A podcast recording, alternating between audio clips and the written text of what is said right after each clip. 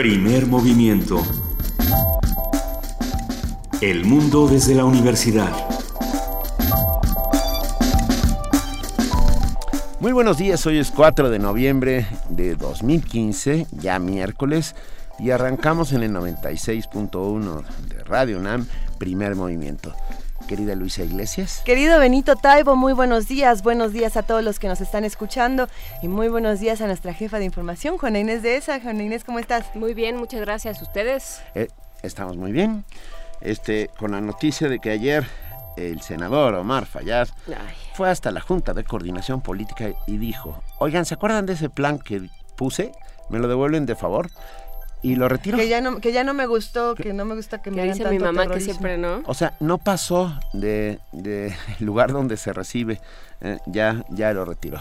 Para todos aquellos que ayer estuvieron con nosotros hablando sobre el tema, eh, Omar, el senador Omar Fayad ha retirado ese punto de acuerdo en el que pretendía establecer o llevar hasta la tribuna esta ley para regular el Internet. Ahora a ver qué pasa. Yo, lo que quiero ver es si la redactan de otra manera, si le ponen otro tipo de ver si la redactan. Si la redactan de entrada. Eh, como lo mencionábamos el día de ayer, bueno, tenía muchas similitudes con la ley Mordaza española, eh, pero por algo la ley Mordaza en España tiene otro tipo de, de lugar, ¿no? Que tampoco debería, pero bueno, eso ya lo iremos platicando. Bueno, bienvenidos todos. Estamos aquí haciendo comunidad como todos los días, de lunes a viernes en primer movimiento. Y hoy tenemos un programa lleno, lleno de información. Hoy es miércoles de lectura. Es miércoles de lectura. nos llena de emoción. Y hoy vamos a hablar sobre el álbum ilustrado. Una conversación con Carlos Pellicer López, pintor desde hace más de 50 años. Ha ilustrado más de 10 libros para niños, algunos con textos suyos y tiene un libro listo para publicarse. De todo eso hablaremos con él dentro de un ratito. A mí me entusiasma muchísimo esta conversación porque mi infancia sí se define eh, por Carlos Pellicer López y creo que la de muchos de los radioescuchas se define por estos álbumes ilustrados que tiene y, va a ser una conversación... Eh, especial. Vamos a platicar también esta mañana con nuestros amigos de la Dirección de Danza de la UNAM. Vamos a hablar con Angélica Klen, titular, que va a hablar sobre el Flamenco Fest 2015 la colaboración del Museo Universitario de Arte Contemporáneo, el MUAC, estará representada por Amanda de la Garza, curadora, que habla sobre la inauguración de Aglomeraciones de María José Argencio, último proyecto del programa Intemperie Sur, ahí en el MUAC. En la nota nacional, el presupuesto participativo, esto con el comentario del doctor Jaime Sobrino, director del Centro de Estudios Demográficos Urbanos y Ambientales del Colegio de México. En nuestra nota nacional, una caperucita roja erótica se coló en las escuelas chilenas. Ah, ¿Sabían esa historia? Van ustedes, es, bastante increíble. ¿Cómo se seleccionan los acervos para integrar las bibliotecas públicas de las escuelas? Este, este es el caso de Chile, pero bueno, sucede en todo el mundo. Un comentario de Maya F. Miret, diseñadora industrial por formación y divulgadora de la ciencia por vocación. Además, de sufrida editora. Estará con nosotros esta mañana. Vamos también en nuestra poesía necesaria a compartirles, como lo hemos hecho desde el 26 de septiembre, las producciones que tiene Radio UNAM de Si hay olvido, no hay justicia, donde se reúnen a 43 poetas, 43 voces y 43 artistas sonoros para que recordemos a nuestros 43 desaparecidos. En nuestra mesa del día, el México de la familia Burrón. ¿Recuerdan a esos personajes entrañables? Borola, Tacuche, Don Reginito, yo siempre quise comerme un torito alcaparrado, que era lo que ponían en un, toro con alcaparras entero puesto sobre la mesa. Ah, un mundo alucinante y que sin embargo reflejaba perfectamente a la sociedad mexicana desde los años 50 y yo creo que hasta nuestros días. Eso es lo que vamos a platicar justamente. Vamos a hablar con el doctor Armando Bartra, sociólogo, escritor, profesor investigador en la UAM Xochimilco y experto en cómics y experto en monos y en monitos. Qué, qué, buena conversación vamos a tener con Armando Bartra, así que quédense con nosotros. Primer movimiento esta mañana va a cerrar con la participación de Jorge Linares, coordinador del programa universitario de bioética, quien nos va a plantear como siempre estos dilemas extraños, como por ejemplo, de qué nos morimos en México y en el mundo. Así que bueno, quédense con nosotros, ya son las 7 de la mañana con 9 minutos y en este momento vamos a pasar a nuestro primer corte informativo de la mañana con nuestra compañera Cindy Pérez Ramírez. Muy buenos días, Cindy. Buenos días, Luisa, Benito, Juana Inés. Buenos días a todos. Buenos días.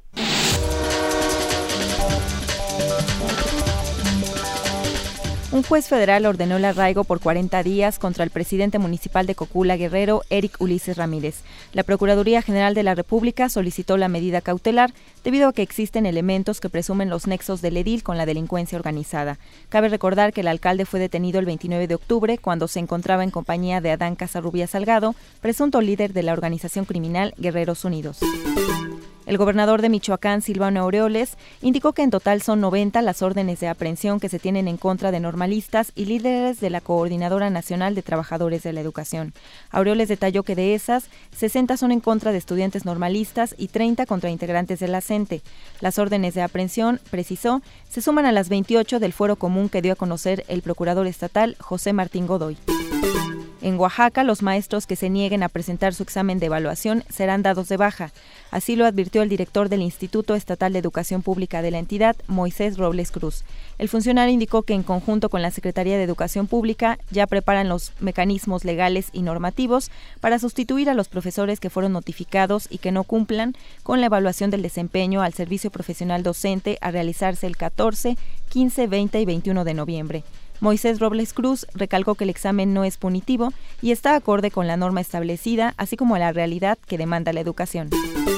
El presidente de la Suprema Corte de Justicia de la Nación, Luis María Aguilar, informó de manera oficial al jefe del Ejecutivo Federal las dos vacantes en el máximo tribunal. Esto luego de que los ministros Juan Silva Mesa y Olga Sánchez Cordero concluyan sus funciones el 30 de noviembre. Durante la sesión ordinaria, Luis María Aguilar detalló que el oficio tiene como objetivo que en las próximas semanas el presidente envíe dos ternas al Senado de la República. El Senado de la República analiza en comisiones una reforma a la Ley General de Salud para prohibir la gestación por sustitución o maternidad subrogada. La reforma presentada por la senadora Meli Romero Celis tiene además como objetivos imponer una sanción económica a las personas que promuevan o participen en ella. Según la legisladora, esta actividad ha propiciado que el país sea considerado como parte de un modelo de negocio global de alquiler de vientres.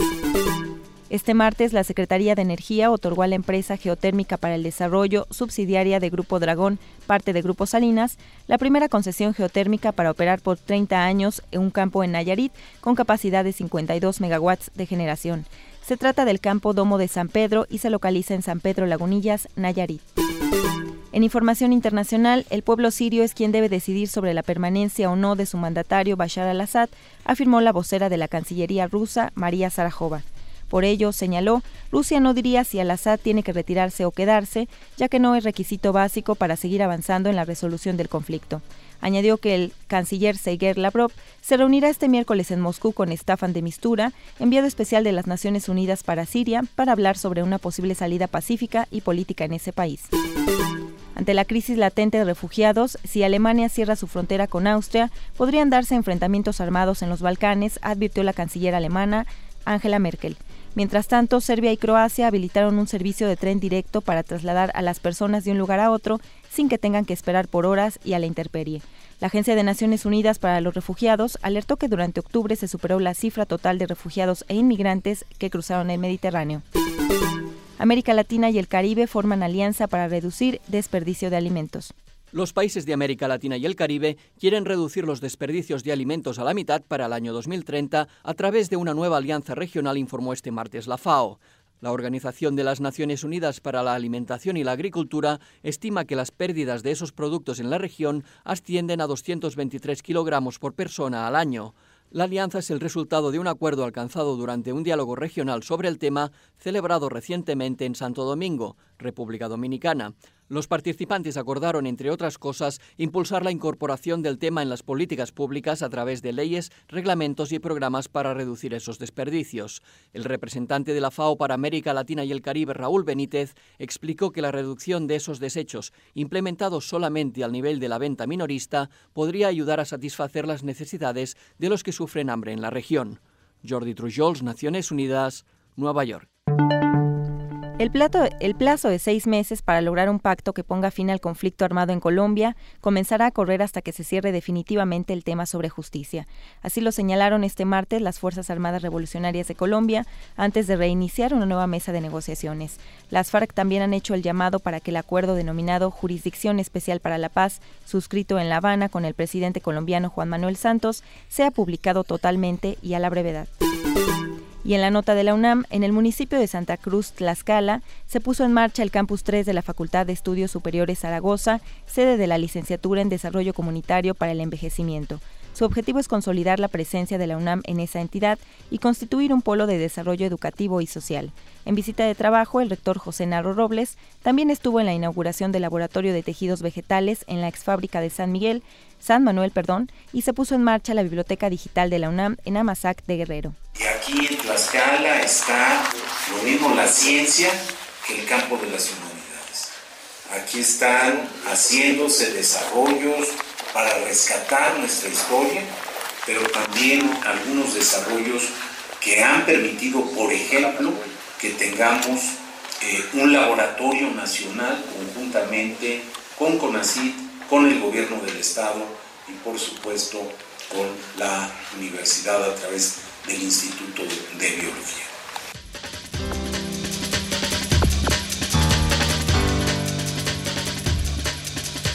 Ya son las 7 y cuarto y le agradecemos enormemente a nuestra compañera Cindy Pérez Ramírez por este corte informativo y nos seguimos viendo durante todo el día, Cindy. Aquí estaremos Benito, Luisa, Juana Inés.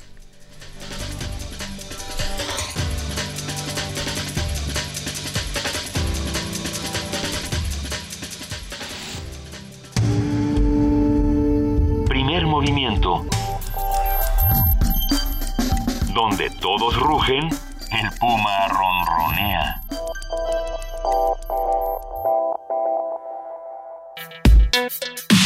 Miércoles de lectura. El libro álbum es un género en el que el texto y la imagen funcionan de manera inseparable, construyendo una historia, motivo por el cual se considera al autor también como ilustrador. Los lectores de estos libros buscan sentido a la historia tomando en cuenta dos códigos articulados. Por un lado se encuentra el lenguaje visual y por otro el lenguaje verbal. Todos los elementos del libro álbum, tales como la diagramación, el formato, la tipografía, la selección de los colores y las guardas, tienen la misma importancia que el relato, pues contribuyen a la historia. Julieta y su caja de colores es un ejemplo de este tipo de libros. Su autor es Carlos Pellicer López, quien a lo largo de las páginas hace que Julieta pinte una ciudad, pinte el sol y también una tormenta. Este libro álbum, aparentemente sencillo, conduce diestramente al lector hacia el descubrimiento de los colores, al reconocimiento de distintos estilos y pintores y a mirar el arte como un lenguaje. Sobre este género de la literatura infantil y sobre su evolución en México nos habla hoy Carlos Pellicer López. Pintor desde hace más de 50 años. Ha ilustrado más de 10 libros para niños, algunos con textos suyos, y tiene un libro listo para publicarse. Muy buenos días, Carlos Pellicer. Qué gusto que estés con nosotros esta mañana. Buenos días, Benito. Buenos días, eh, Juana Inés. Buenos días. Luisa. Me falta alguien. Luisa. Luisa. ¿Cómo Buenos estás, días. Carlos? Buenos días. Nos da muchísimo gusto hablar contigo esta mañana. Eh, para muchos de nosotros, Julieta y su caja de colores es eh, una pieza fundamental de nuestra educación sentimental eh, y nos entusiasma muchísimo hablar contigo de los libro álbumes. ¿Cómo es que se hacen? Uy, bueno, pues primero, a mí me entusiasma más de veras que se acuerden de mí. Mil gracias por la invitación. A ver, ¿cómo se hacen? Ya dieron un adelanto muy completo y muy cabal en lo que acabamos de escuchar. Eh, yo siempre pienso que un libro álbum es equivalente a un poema que se musicaliza. Es eh, muy parecido a un, una letra que de pronto encuentra el talento de alguien que la hace canción y no es fácil, desde luego, porque como ustedes bien dijeron, eh, son dos lenguajes diferentes, eh, pero que deben avanzar paralelos en el libro para que el lector, en este caso el lector niño, en una página lea eh, el texto y probablemente en la de enfrente o en la misma página vuelva a leer el texto pero en otro lenguaje que es el lenguaje gráfico. Y, y yo creo que este es el principal reto que nos plantea el, el libro álbum y bueno cuando cuando resulta pues queda uno muy contento. No siempre no siempre hay suerte verdad no siempre hay ni talento ni suerte. Pero cuando resulta creo que el, el niño lector eh, guarda una imagen mucho más rica mucho más completa y que tiende a perdurar. Eh, por ejemplo, volviendo al, al caso de las de las canciones eh, que tienen un poema, eh, pues es imposible no acordarnos de, de los cantares de don Antonio Machado con la música de Serrat, ¿verdad? Lo hizo tan bien que siempre que, que leamos el poema, o muchas veces incluso antes de leer el poema, nos viene la música. Eso es lo que, eh, a eso es lo que lo que aspiramos cuando ilustramos un libro. Y hay algo ahí escondido que me parece que es la parte más valiosa de todo ello, que es la aparente, y repito, aparente sencillez de lo que estamos leyendo o disfrutando, viendo.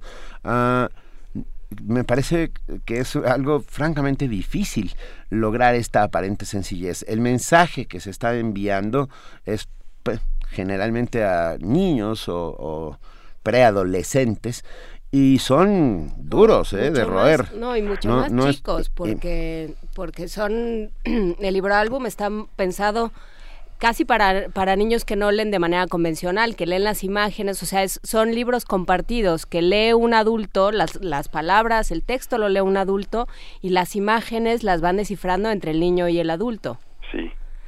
Sí, sí, sí, desde luego. Y sí es, estoy también de acuerdísimo, aparentemente es sencillo. Hay, yo diría que hay dos caminos este, muy claros. Hay eh, la ilustración, que mm, sigue literalmente al pie de la letra eh, el texto, eh, que también es muy válida, y hay otra ilustración que, que no sigue al pie de la letra el texto, sino que trata de hacer un comentario, una referencia al texto, y que sigue un camino em, otra vez paralelo y que entonces creo que es la, la que es más rica y más compleja porque porque ahí sí este em, se usan se usan dos lenguajes al mismo tiempo otra vez como en el caso de la música no solamente ya la música que ilustra un poema sino la música que lleva una melodía y por el otro lado lleva un contrapunto que está comentando la melodía que va digamos en la parte alta y por la parte baja va ese ese comentario del bajo cifrado.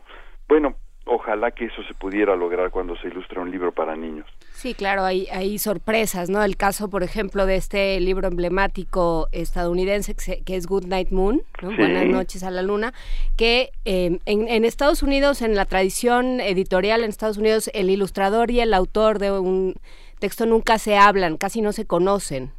Al contrario de lo que pasa en México, que como somos este un muégano y vivimos en la endogamia, todos nos conocemos, los, el ilustrador y el, y el autor nunca hablan. Entonces, en el caso de Good Night Moon, Margaret Mead, creo que es la autora, entrega el texto y el ilustrador dice, sí, pero todos van a ser conejos en lugar de niños.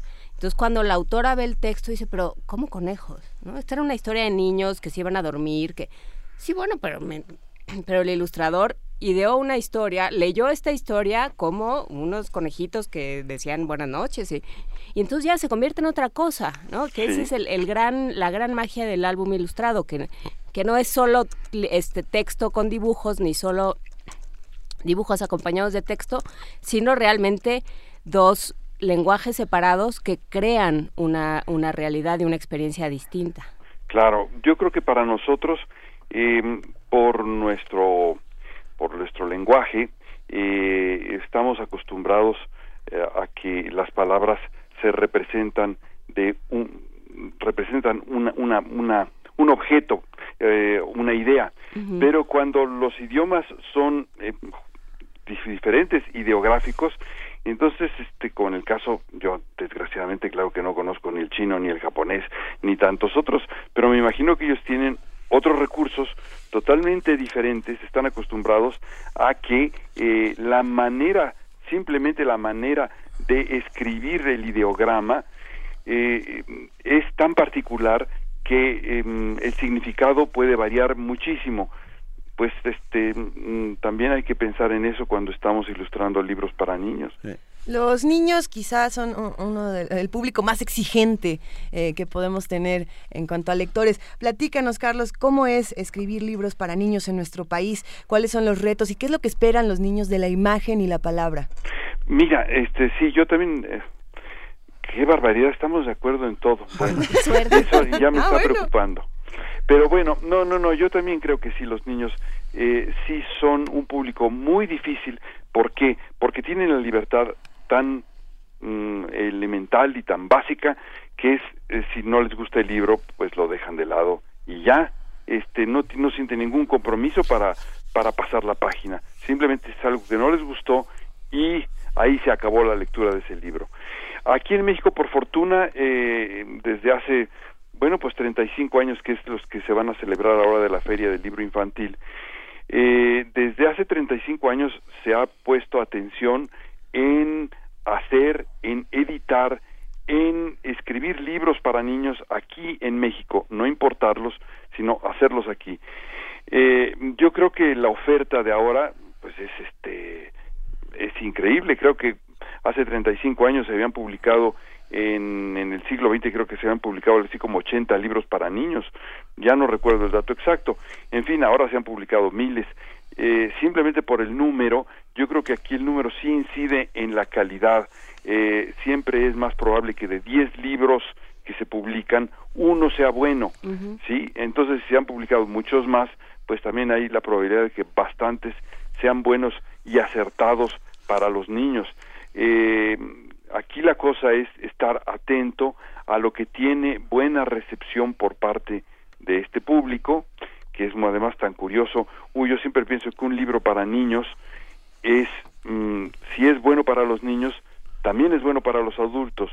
No al revés, desde luego. Un libro para adultos, pues a un niño probablemente no le interese y sigue siendo bueno para adultos.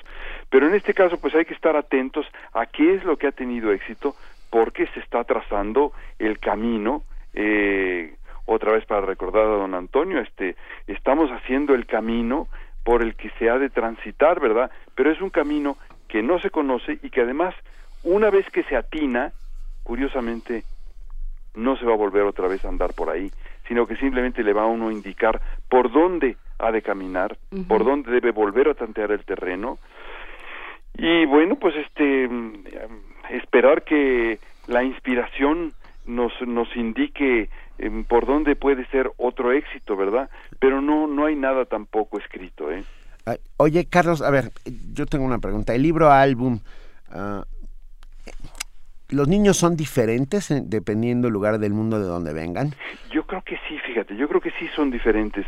No, no, no veo, sí, más o menos hay algunos libros que tienen éxito, por decir, en Estados Unidos, en Europa y en México pero no pero no siempre ¿eh? no no no es lo mismo. Y yo creo que es muy fácil de entenderlo. Eh, por ejemplo acabamos de pasar ahorita esta esta gran fiesta de los muertos aquí en México. Eh, vemos que los niños salen a la calle los niños chiquitos este salen a la calle disfrazados pintados maquillados de calaveras. Mm, eso no les va a hacer mucha gracia en otras partes. En. Finlandia. que te regalen una calavera de azúcar con tu nombre. Eso. Oye, comértela, deja eso. sí, Yo, yo, yo, yo lo he visto, simple, aquí en América Latina, yo lo he visto, tengo muchos amigos en Colombia, alguna vez llevamos las calaveras de azúcar y, y sí se rieron, pero no... Pero las dejaron ahí guardaditas. Exacto, no, no les hizo mayor gracia este que un novio le regale a una novia su calavera pues este ellos no lo pueden entender igual que nosotros que tenemos una tradición eh, de tantos años.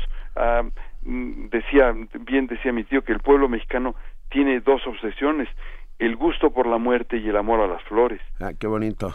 Hoy inauguras una exposición mañana Carlos mañana inauguro una exposición retrospectiva una pequeña muestra de tantas este, barbaridades que, que probablemente he hecho y este, van a ser como 45 cuadros que los más antiguos tienen más de 50 años. Wow. Bueno, pues este, estoy divertido e ilusionado. ¿En, ¿En dónde es, Carlos? En la Casa de Tabasco, aquí en México. La Casa de Tabasco está en la esquina de Berlín y Marsella y mañana a las 7 de la noche se inaugura. Y allá estaremos con enorme gusto, pero también tienes un libro a punto, ¿no?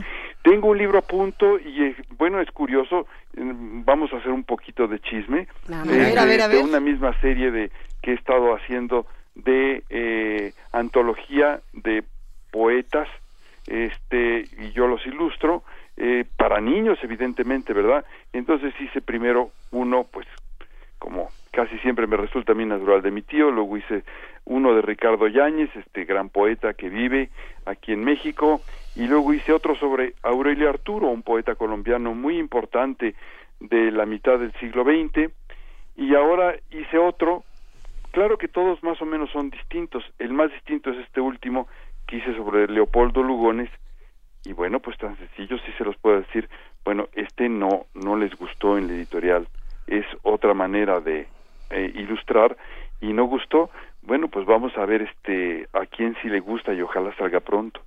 Pues eh, ahí está, ahí, ahí es un reto.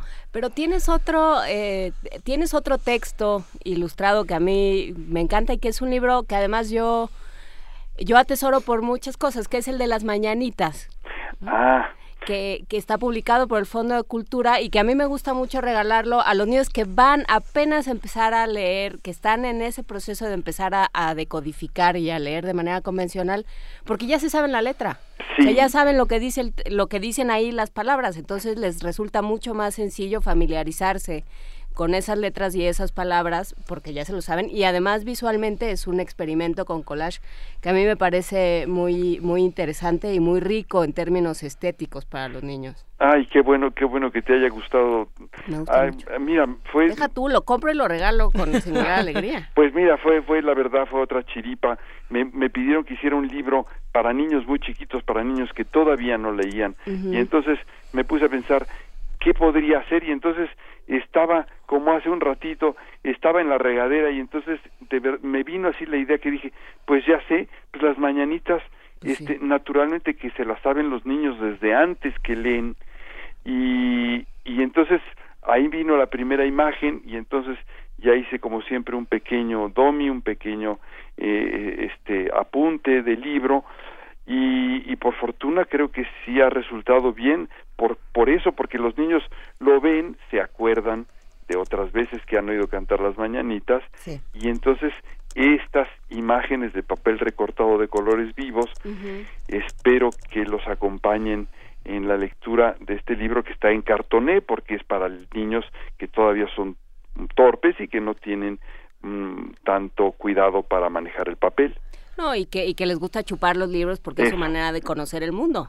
Y porque los Sí, adultos también es. A disfrutamos también chupando libros, chupar no los importa. libros. Sí, exacto. bien, A ver, y justo de eso eh, yo quería hacer un pequeño comentario, Carlos, para ti, que es cómo, qué importancia eh, tiene el libro álbum ah, Capital para perderle el miedo a los libros, para convertir el objeto cultural en no un objeto de culto, sino en, en eso que debería acompañarte toda tu Que vida. se chupa, que se conoce. Eso, que se- pero es que no, pero no todo, pero bueno, hay, Claro. yo conozco bibliotecas don- que son lugares de castigo. Sí, ¿no? no, no. Eh, y, No. y- y justo ah, a partir del libro álbum, la posibilidad de que el libro como objeto ah, se haga parte de tu vida. Creo que en ese sentido es donde, donde se ha aportado muchísimo, claro, aparte de todo lo que contiene, que es, es, es importante. Cuéntanos un poco, ya, ¿cuántos libros tienes? Ya más de 10, ¿no? Tengo, sí, tengo más de 10 títulos y bueno, un poco este mm, mm, tratando simplemente de comentar lo que tú eh, planteas, Benito. Mira, eh, yo me acuerdo de chico, pues claro, en aquellos años había pocos libros para niños, en los años este 40, 50, eh, entonces, eh, sin embargo, como en la casa había una buena biblioteca y en la casa de junto, que era la de mi tío, todavía muchísimo mejor, pues este, pero en la casa de nosotros yo encontraba ah, unos libros de posada. Y yo de, de muy chico, porque esto tiene que haber sido eh, a los 3, 4 años, mm, me fascinaba y al mismo tiempo me aterrorizaba lo que veía en las ilustraciones de posada, pero pero me atraía tanto que yo a solas sacaba el libro y lo hojeaba. Yo creo que así fue como como aprendí la fuerza bárbara y, tremenda que puede tener una imagen.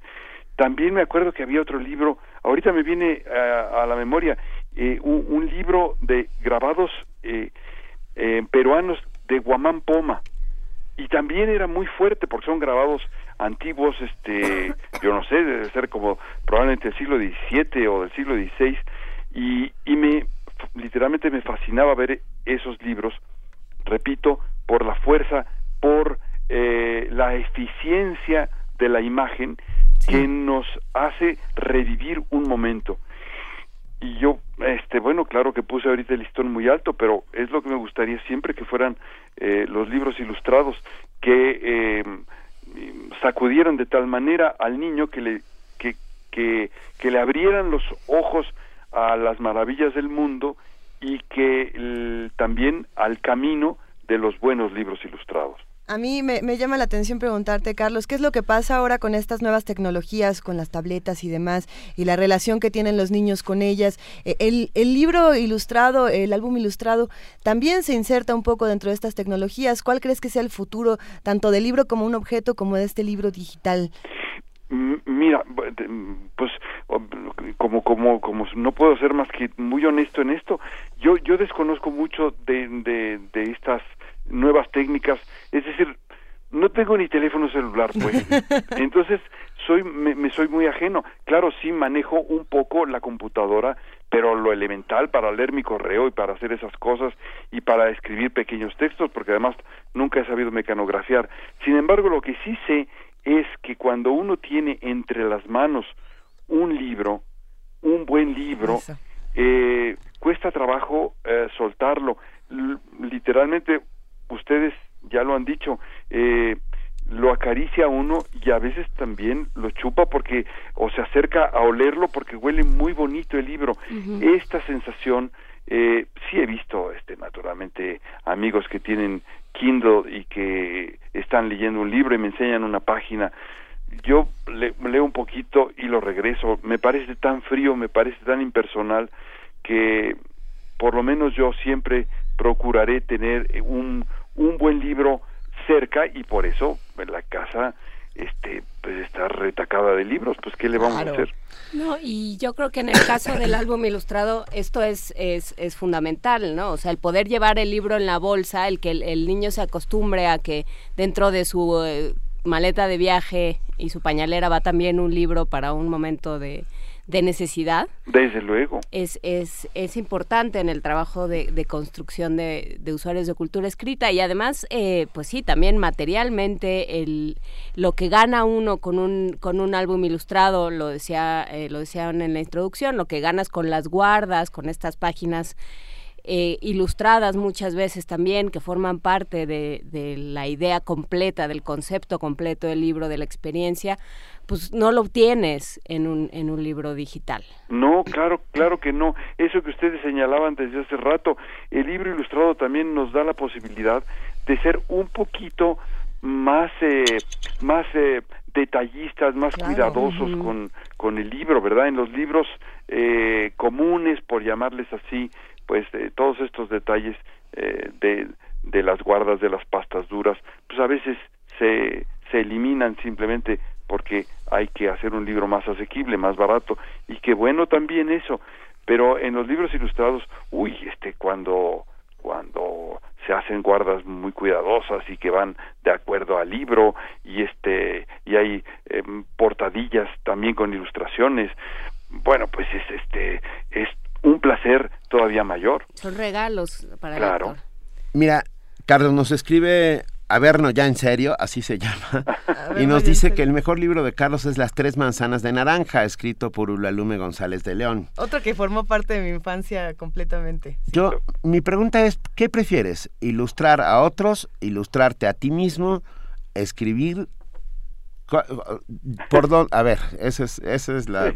Pues mira, a mí, para mí lo ideal sería que yo escribiera el texto y al mismo tiempo ilustrarlo, porque además cuando hago estas, estas cosas para estos libros, generalmente me viene la idea de el texto y al, y al mismo tiempo la ilustración, ¿eh? porque como no soy escritor, entonces me ayudo con la ilustración, ¿verdad? Eso en principio me parece que es lo ideal, pero sin embargo por la experiencia también me doy cuenta que el reto de interpretar a otra persona, de interpretar otro mensaje, es eh, muy sabroso y muy eh, y a veces puede resultar eh, bueno me da tanto gusto que alguien todavía lea las tres manzanas de naranja. Fue el primer libro que yo ilustré me lo propuso este Patricia Vanrin y Pancho Serrano y este yo les dije pero es que yo no sé ilustrar libros para niños y ellos con una sonrisa me dijeron bueno pero pues este lo intentas y a lo mejor te sale bien y así fue como me lancé al ruedo y luego cuando estaba haciendo ese libro dije bueno si yo hubiera hecho el texto a lo mejor lo hubiera ilustrado con más gusto y ahí ya empecé a hacer mis libros. Pero yo creo que las dos cosas son trabajos como dijera Juan Ramón son trabajos gustosos y son eh, por eso los mejores trabajos que tenemos. ¿Juan Ramón Jiménez o Juan Ramón de la Fuente? Porque no me quedó claro. En este contexto. No, es Juan Ramón, Juan Ramón Jiménez. Ah, Eh, el libro de, de Ulalume está en Sidley. Está en Sidley, yo creo que todavía está está en prensa, que to- digo que todavía está asequible, pues. Sí, debe de estar y mandamos un, un abrazo a los amigos de Sidley. Este, que ellos, hablando de, de cosas extrañas que se pueden hacer con un libro, revisen Sopa de Muñecas, donde el ilustrador tomó una serie de decisiones que convirtieron a la historia en una en- a la historia que ya de por sí era buena pero que ya se volvió otra cosa completamente distinta. Hay una mamá que es un monstruo hay un monstruo que es una mamá. Todo eso una niña que tiene un helicóptero y un montón de cosas que fueron surgiendo con el trabajo de ilustración una vez que te- se tenía el texto. Qué bonito eso de es muy bonito. Aprovechen todos, comienza la Feria Internacional del Libro Infantil y Juvenil este viernes. Sí, ¿no? El Sí. viernes. El vier- eh, porque seguramente encontrarán muchos de los libros de Carlos Pellicer López, a quien le agradecemos enormemente haber estado esta mañana con nosotros haciendo comunidad aquí en Primer Movimiento. Y mañana nos vamos a esta exposición retrospectiva. Mañana a las 7 en la Casa Tabasco. Ahí- Eh, allí en Berlín y Marsella. Les agradezco muchísimo que me hayan hablado, que se hayan acordado de, de este ilustrador y ojalá que mañana nos veamos por allá. Carlos, y, y cuando quieras venir a la cabina de primer movimiento, tenemos todos nuestros libros aquí listos para que nos los firmes. Mil, mil gracias de veras por todo. Gracias, Un un, gran abrazo. abrazo. Hasta luego, un abrazo. Y habló de Machado, habló de Serrat. ¿Qué, qué podemos hacer? Pues poner cantares. Esa colaboración única entre Antonio Machado y Joan Manuel Serrat.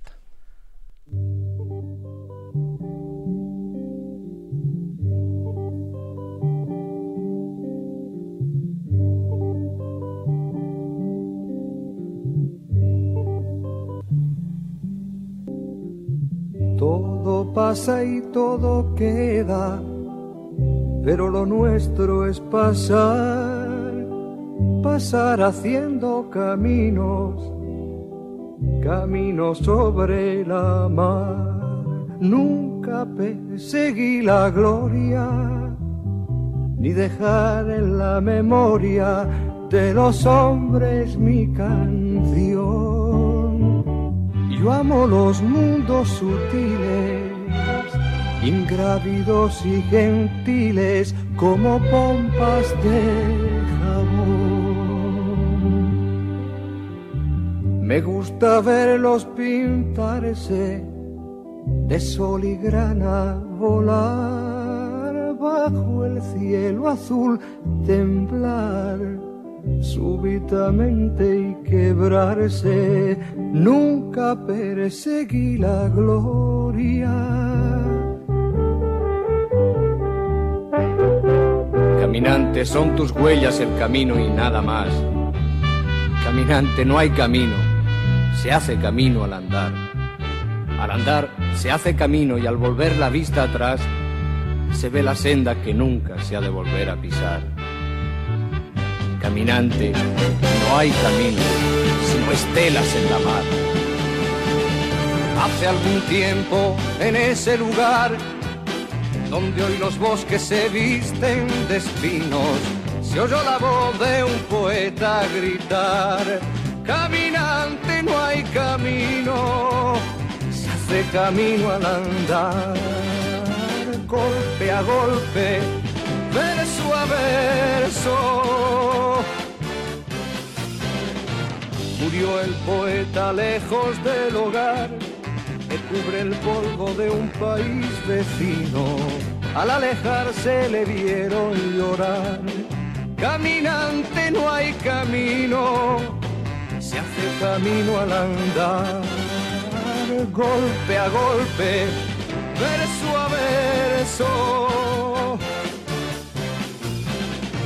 Cuando el jilguero no puede cantar, cuando el poeta es un peregrino, cuando de nada nos sirve rezar. Caminante no hay camino, se hace camino al andar, golpe a golpe, verso a verso, golpe a golpe, verso a verso, golpe a golpe, verso a verso.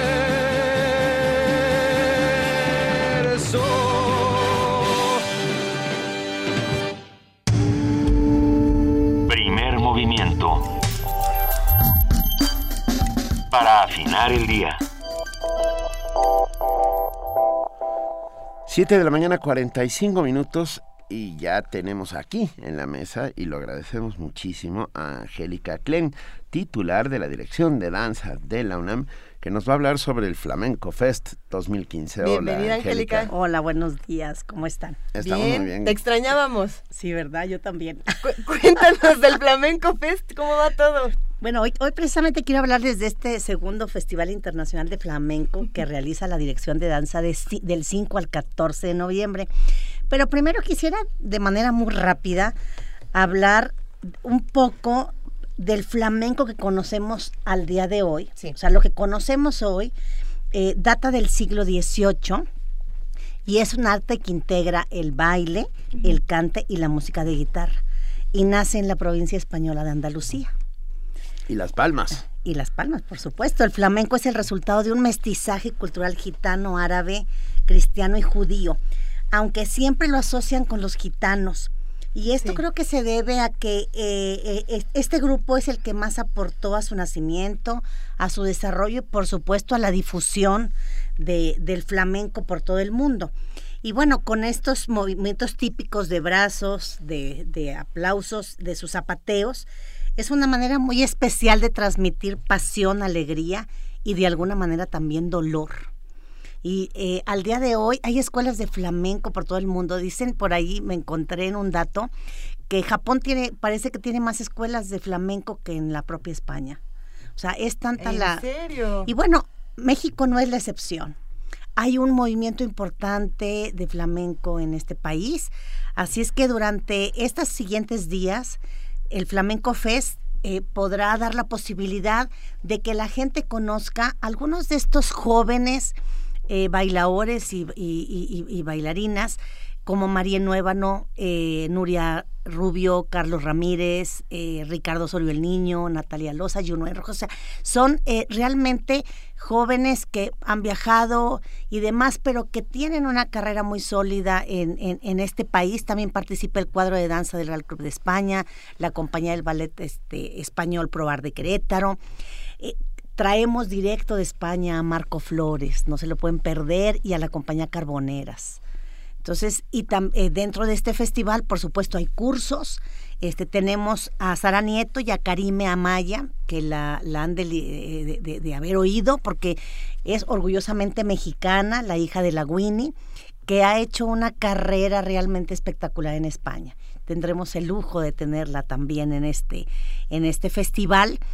Y hay una parte muy interesante en donde damos también opción a escuelas y a grupos que trabajan en la UNAM y escuelas particulares, centros culturales. De alguna manera eh, es importante darles este espacio porque pues de ahí podrán salir en un futuro eh, los, nuevos los nuevos bailarines de esta disciplina, ¿no? Entonces, tenemos este primer sábado una muestra de las escuelas, de, los grupos de flamenco de las escuelas, de la Escuela Nacional Preparatoria y de los talleres libres de danza. Y las segundas, el segundo sábado, que es el, el, 14 de noviembre, presentamos una muestra de escuelas de danzas españolas, estilizadas y flamenco, donde participan 12 agrupaciones. Entonces, bueno, si gustan de la danza flamenca o a lo mejor hay alguien que nunca se haya acercado a la danza flamenca, este, no se pueden perder este festival que va a estar lleno de danza y pasión, ¿verdad? Eh, algunas cosas eh, como las muestras, tenemos un tablao flamenco el jueves 12, eh, son con entrada libre. Y pues tenemos también nuestras funciones en la sala Covarrubias y yo siempre pues reafirmando y con este afán de, de que todo mundo tenga muy claro que la danza es un derecho de todos. Como siempre, ya saben, para este fin de semana y para el próximo tenemos cinco pases dobles para, Eso. para primer movimiento. y, Perfecto. No, no, me, quedé pensando que este fin de semana es en contacto contigo. Fíjate que es maravilloso porque tuvimos la oportunidad de coincidir.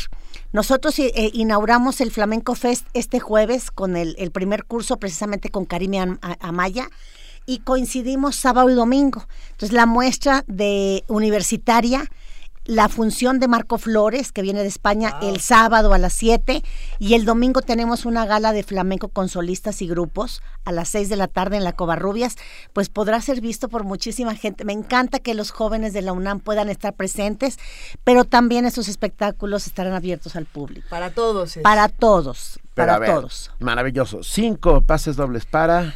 Por lo pronto esta primera semana, el sábado en la sala Covarrubias a las 7, con la presentación de Marco Flores, que viene directamente de España, y el domingo en la sala Covarrubias igual a las 6 con una gala de flamenco con solistas y grupos. Va a estar muy lindo. La semana que entra les regalo para carboneras y voy a ver si les puedo traer inclusive más. Venga. A ver, entonces vamos a dar los cinco pases dobles para el sábado por teléfono. Al 55 36 43 39. ¿Nos tienen que responder una pregunta o así? O así nada más. porque están buenos estos boletos. Así, así. Claro. Generoso, así. Ole. Que, claro. Digan, que, digan que quiero ir al flamenco. sí, bueno, con que nos digan que quieren el flamenco al 55 36 43 39, el Flamenco Fest. Mm, cinco pases dobles para el sábado y por Twitter nos llevamos los del domingo, cinco para el domingo. Pónganos ahí hashtag ¿Ole? L. Excelente. Y la verdad hay que acercarse a estas manifestaciones de danza porque porque son, son bellísimas y la verdad la gente en México hace muy buen trabajo. Y qué padre que podamos compartir también directamente con los artistas de España, ¿no? Pero y además habla de un temperamento adquirido, porque no es un temperamento afín, de alguna manera no es, no es afín al temperamento mexicano. No. no. Y tenemos una gran escuela de danza de, de, flamenco en México. Ah, llegaron a México primero durante la Guerra Civil Española y luego como inmigrantes un montón de gente que vinieron a darle guitarristas, bailadores, cantadores. Y bueno, y tenemos propios, hasta de Torreón, Coahuila, estoy pensando en Pilar Rioja, que es una de las grandes damas del flamenco, ¿no? Eh, prácticamente en todo el país hay un movimiento importante y creo que, pues bueno, eh, es importante apoyar y, sobre todo difundir y dar a conocer el trabajo que se está haciendo en, en, esta, en, diferentes disciplinas dancísticas. Y ahora la oportunidad es este, poder ver a la gente que, que disfruta del flamenco. Lógicamente habrá eh, eh, funciones con música en vivo, cantaores, habrá de todo. Así es que no, no puedo evitar preguntarme, qué pensando en estas escuelas en Japón, que hay más escuelas en Japón que en España. Bueno, bueno el flamenco en Japón se volvió una... Pero, pero ¿cómo es? O sea, es, digamos, tú, uno puede reconocer cosas distintas en cada país, se van adquiriendo diferentes ritmos, se van fusionando diferentes técnicas. Me imagino que no es lo mismo ver un flamenco japonés que ver ah, un mexicano que ver un español. Claro, claro que no, porque de alguna manera hay una identidad. Claro hay, hay, hay un sentido de pertenencia eh, eh, de, de, cada, de cada comunidad, de cada civilización. Pero, pero creo que eh, esa posibilidad de transmitir compasión, eh, pues, es que es un placer bailar. Sí. Punto. Pero, no con derecho es un placer. Me hubiera gustado que todos vieran la cara de Angélica Klein cuando dijo Pero el asunto con el flamenco es que no, o sea, que tiene una cosa como muy sufridora, ¿no? Sí, claro. muy, para, muy para adentro. Sí, sí, sí, O sea, hay mucha pasión, pero también, también hay en algún momento dolor, ¿no? Este, fuerza, energía. Así es que, bueno. Pasión en el sentido de padecer, sí. de alguna forma, como espectador y como bailarín. ¿Sabes? Bueno, yo digo que tiene que ver en mucho con los gitanos perseguidos, eh, un pueblo que fue perseguido, como fue perseguido desde sus orígenes. Se supone que los pueblos gitanos, que los, gitanos romaníes, provienen en sus orígenes de la India y luego van pasando a Europa Oriental y, van desplazándose y moviéndose y, llegando a todas partes del mundo. Pero, es un pueblo perseguido, un pueblo sin patria y, yo creo que refleja, claro, lo refleja. Quejío, el quejío, que es este lamento permanente que, que se desarrolla y que al mismo tiempo sale con estos zapateados espectaculares. Y miren que habrá habrá gente muy valiosa en este Flamenco Fest. Así es que pues a disfrutar y, y siempre agradecida que nos den este espacio. No, hombre, muchísimas gracias, muy felices. ¿Podemos dar la página de internet de, Danza UNAM? Sí, www.danzaunam.mx. Ya con eso uno puede entrar y conocer más. Ahí viene toda la programación para que la, la, puedan consultar y pues siempre bienvenidos al Centro Cultural Universitario. Venga, la danza es un derecho, lo sabemos todos. Angélica Klein, como siempre, es un privilegio tenerte aquí. Muchísimas gracias. Que tengan un buen día. Gracias. gracias. Primer movimiento. Donde la raza habla. Son las 7 de la mañana con 55 minutos. Nosotros seguimos aquí en la cabina de Radio UNAM en primer movimiento. ¿Qué, qué, tantos comentarios tenemos aquí en redes sociales? ¿Qué está pasando? Mira, uh, Alex Maldonado nos pregunta, ¿pueden repetir dónde se lleva a cabo la Feria del Libro Infantil y Juvenil? Con muchísimo gusto. La filige es... A partir del viernes en la Ciudad de las Artes, en el, en el CNA. Centro Nacional de las Artes, ahí en Churubusco y Tlalpan, está muy cerca el metro. Eh, la entrada es gratuita, ah, va a haber... El, metro es general, Anaya. Todo, es, todo lo que se ofrece es gratis. Yo nada más quiero decir que, a ver, está la FILIG, está en contacto, contigo. Está el Flamenco Fest. Eh, hay tantas actividades este fin de semana que yo no sé ni cómo nos vamos a partir pues en mil cachitos, pero hay que hacerlo y hay que ir fácil, a todo. Porque vas por la mañana a la FILIG y por la tarde en contacto contigo, porque en la noche son los conciertos. Ah, ya ves. y hablando de la danza del derecho de todos, puede ir uno con la Sonora Santanera y no sé qué. Eso, claro. Es que ahí está Flamenco el Fest y luego la Sonora Santanera con... Hagamos un horario. vamos, a, vamos a plantear una ruta como, de, una de este rally de semana. ¿Un rally enfebrecido? Pues sí, porque yo sí quiero ir a todo y si no nos lo vamos a perder. Tenemos que economizar este tiempo. Les recordamos eh, www.encontactocontigo.unam.mx. Ahí pueden ver toda la programación. Ahí está también Flamenco Fest 2015, la FILIG por las mañanas. Ya va a estar Movidito, y la FILIG dura 10 días. Y la FILIG dura O sea, tenemos tiempo, está luego el seminario de especialización, va a haber un montón de cosas. Leo Orozco dice, Juan y sus zapatos inició a mi hijo a la lectura a los cuatro años. Millones de gracias, Carlos, eternas gracias. Eh, Juan y sus zapatos está en el Fondo de Cultura Económica. Es Una portada increíble. De esta colección de eh, los especiales a la orilla del viento. Claudia Guerrero dice, Editorial Novaro tenía muchos libros para niños ilustrados. Eran cómics más bien, ¿no? No, sí eran... ¿Cuáles? O sea, eran libros que tenían ilustraciones, que no es lo mismo que álbum ilustrado, porque eran... Lo que decía Carlos es, bueno, son libros que tienen un texto y que tienen... Si hablan de una casa, pues tienen una casita junto, digamos. O sea, son muy literales. Perro, perro, casa, casa. ah, bueno, es que sí, la diferencia entre álbum ilustrado y... El, el álbum ilustrado, la historia cuenta una historia, un, tiene un discurso propio, independiente y al mismo tiempo complementario del discurso narrativo del texto. Los que nos están escuchando en casa, ¿qué álbumes ilustrados conocen? ¿Cuáles les gustan? Escríbanos, estamos en arroba P Movimiento, en diagonal Primer Movimiento UNAMI, en el teléfono 55 36 43 39. Vamos a una pausa y regresamos. Primer Movimiento. Donde todos rugen, el puma ronronea. El rito comienza en el escenario. Los sonidos emergen, deambulan por el recinto, se cuelan en los oídos y estremecen los sentidos. Festival Intersección. los encuentros sonoros de Radio UNAM. Todos los viernes a las 21 horas en vivo desde la sala Julián Carrillo. Escúchalos a través del 96.1 de FM www.radiounam.unam.mx o ven a Adolfo Prieto 133 Colonia del Valle, cerca del Metrobús Amores. La entrada es libre. Habla Andrés Manuel López Obrador. Gracias a tu confianza, donde gobierne Morena, ningún joven que quiera ingresar a la universidad será rechazado. Y en el Distrito Federal, donde somos mayoría, no habrá aumentos de impuestos. Cuando Morena triunfe en la República, nadie se quedará sin trabajo, como lo hizo el presidente Roosevelt en Estados Unidos. Combatiremos la corrupción que nos ha llevado al despeñadero. Y si por ser honesto, por actuar con responsabilidad social y luchar por la vía pacífica me acusan de populista, que me apunten en la lista. Morena es la esperanza de México. De las vistas de Salvador Toscano a la época de oro.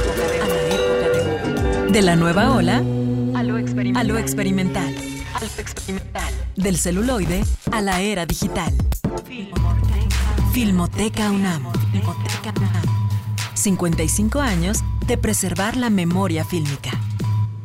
Acervo y restauración. Hemeroteca. Banco de imágenes. Producción. Cine en línea. Talleres.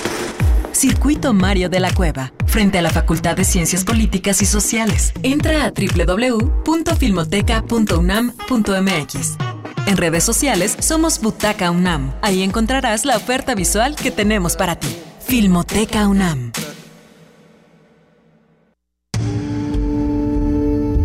Primer movimiento. Información azul y oro.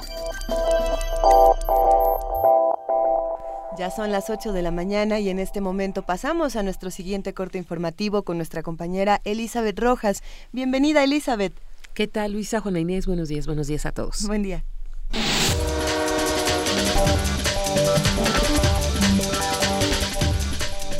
El presidente del PAN, Ricardo Anaya Cortés, presentó una iniciativa en materia de seguridad pública. En conferencia de prensa, explicó que con la reingeniería del Sistema Nacional de Seguridad Pública se crearían dos instituciones, el Instituto Nacional de Seguridad Pública, que será el órgano regulador en esa materia, y el Instituto Nacional de Ciencias Forenses, que se encargará de profesionalizar los servicios periciales de todo el país. Además, se crearía el Servicio Nacional de Carrera Policial para establecer las reglas de la selección, ingreso, formación, permanencia, evaluación, reconocimiento y certificación de personal de instituciones de seguridad pública. En Michoacán, Juan José Ortega, líder de la sección 18 de la Coordinadora Nacional de Trabajadores de la Educación, consideró que las órdenes de aprehensión anunciadas por el gobierno contra el sindicato son un acto de intimidación y represión. Ortega dijo que esta acción del gobierno busca darle fin a la protesta, pero advirtió que no detendrán sus movilizaciones ni acciones legales contra la reforma educativa y los procesos de evaluación que pretende implementar el gobierno en la entidad. El consejero del Instituto Nacional Electoral, Arturo Sánchez, instó a definir una fecha próxima para la realización de la elección extraordinaria para gobernador en Colima. En entrevista dijo que no se podrá abrir un espacio de tiempo para el, registro de candidatos independientes.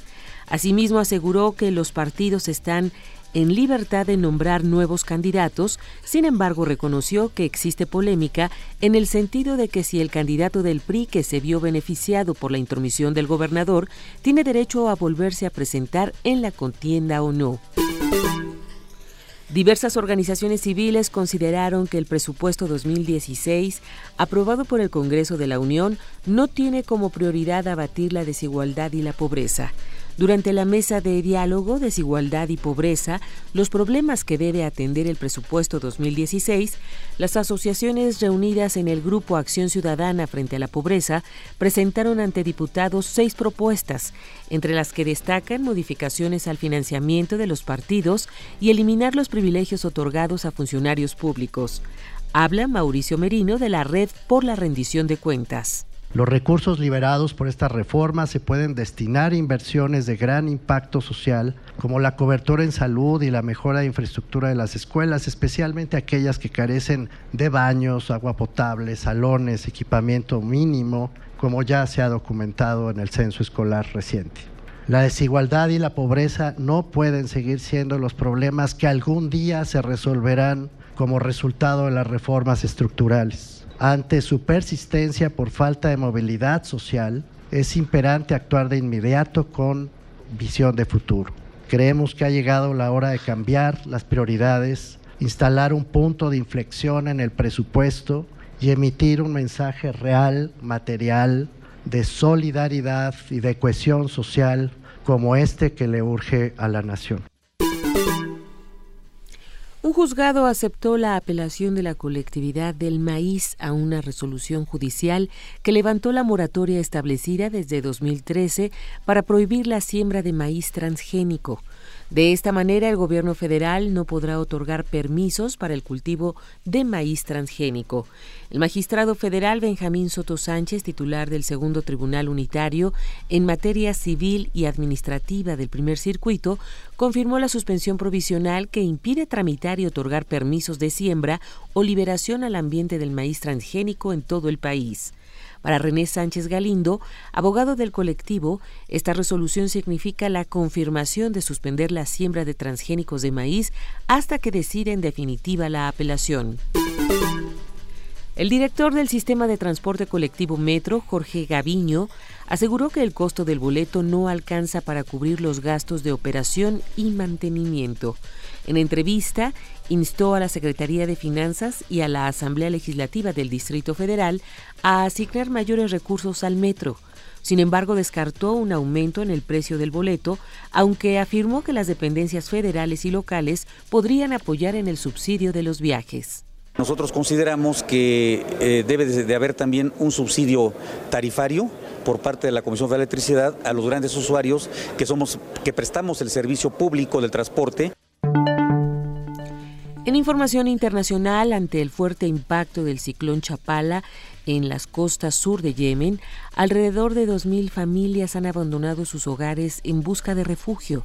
Las fuertes lluvias provocaron severas inundaciones, sobre todo en la ciudad de Mukaya, la quinta más grande del país y controlada por la organización terrorista Al-Qaeda, lo cual ha obstaculizado la capacidad de las agencias de ayuda para apoyar a las víctimas del ciclón. La policía yemenita informó que unas 100 personas resultaron heridas y 80 casas quedaron destruidas.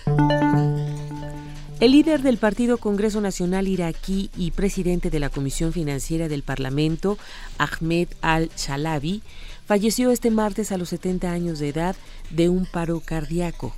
Al-Shalabi fue uno de los principales opositores al régimen de Saddam Hussein y quien brindó información a Estados Unidos sobre la supuesta existencia de armas de destrucción masiva en Irak, con lo que se justificó la intervención militar en 2003. La UNESCO premia a científicos argentinos por su contribución a la ciencia y la protección del medio ambiente. El profesor argentino Diego Andrés Golombek de la Universidad de Quilmes en la provincia de Buenos Aires recibirá el premio UNESCO Calinga de Divulgación Científica. El galardón reconoce su contribución a la comunicación y la educación científica utilizando métodos diversos y entretenidos, indicó este martes el organismo de la ONU. El profesor Golombek es docente e investigador, además es doctor en biología. Su especialidad es la neuroquímica de los ritmos cardíacos de los mamíferos. La premiación se realizará el 4 de noviembre en Budapest, Hungría.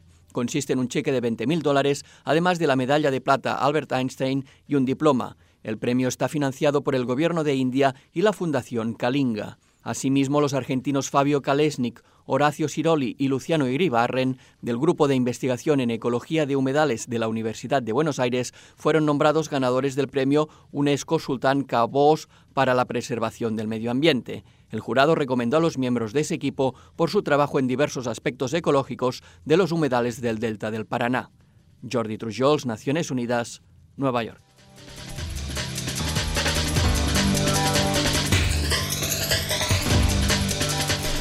Muchísimas gracias, Elizabeth Rojas, por este corte informativo. Nos escuchamos en una hora. Así es, Luisa. Buenos días. Muy buen día.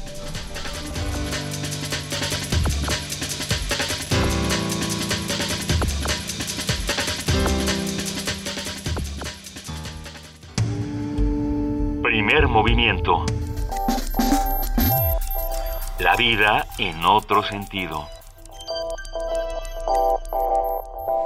Son las 8 de la mañana con 8 minutos y tenemos aquí en la mesa eh, bueno, muchos boletos que regalar, no solamente los que ya regalamos de Danza UNAM, sino que también aquí nos están regalando cinco pases dobles para el taller coreográfico de la UNAM en la sala Miguel Covarrubias.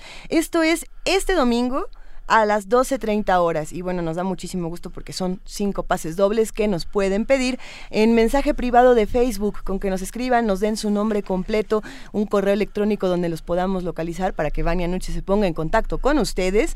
Ya con eso se llevan su pase doble para el taller coreográfico de la UNAM. ¿Qué tal eso? Muy bien. Muchos regalos. Mira, Jack Reynaud nos manda este críptico mensaje. Principito. El Principito no es para niños. Pero, bueno, Ay, no bueno, es para niños y no tan niños. Pero las ilustraciones son importantísimas si lo te pones a pensarlo, porque si no, no lo Sí, si no entenderías. entiende- Si no, no entiendes nada, tienes toda la razón, pero es un álbum ilustrado para adultos.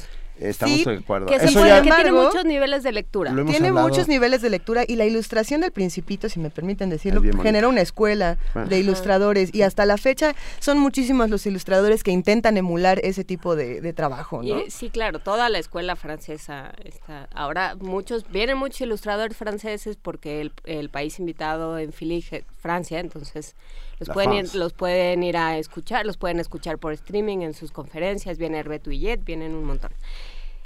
Carla Tui dice, amo los libroálbum de Jairo Bu- Buitrago, Monique Cepeda y Oliver Jeffers. Oliver Jeffers tiene uno que se llama Perdido y Encontrado, de un niño que se encuentra un pingüino en, ahí en la, Es- sec- es en una la joya. sección de cosas perdidas Es una joya. en el museo y se lo lleva a su casa y, y trata de regresarlo y el pingüinito regresa. a- Y acaban los dos en una... Bueno, no voy a contar el final. Sí, no, pero es, es precioso. Busque pero acaban en Perdido una y- lancha, ¿no? Perdido y encontrado y el corazón en la botella. Luego ya es medio ñoño de pronto Oliver Jeffers, pero a mí esos dos, Oye, ¿y Perdido y me- encontrado y el ¿Y corazón qué me en la dice? botella. Hablan, perdón, gracias a los amigos del Fondo de Cultura Económica que nos han enviado.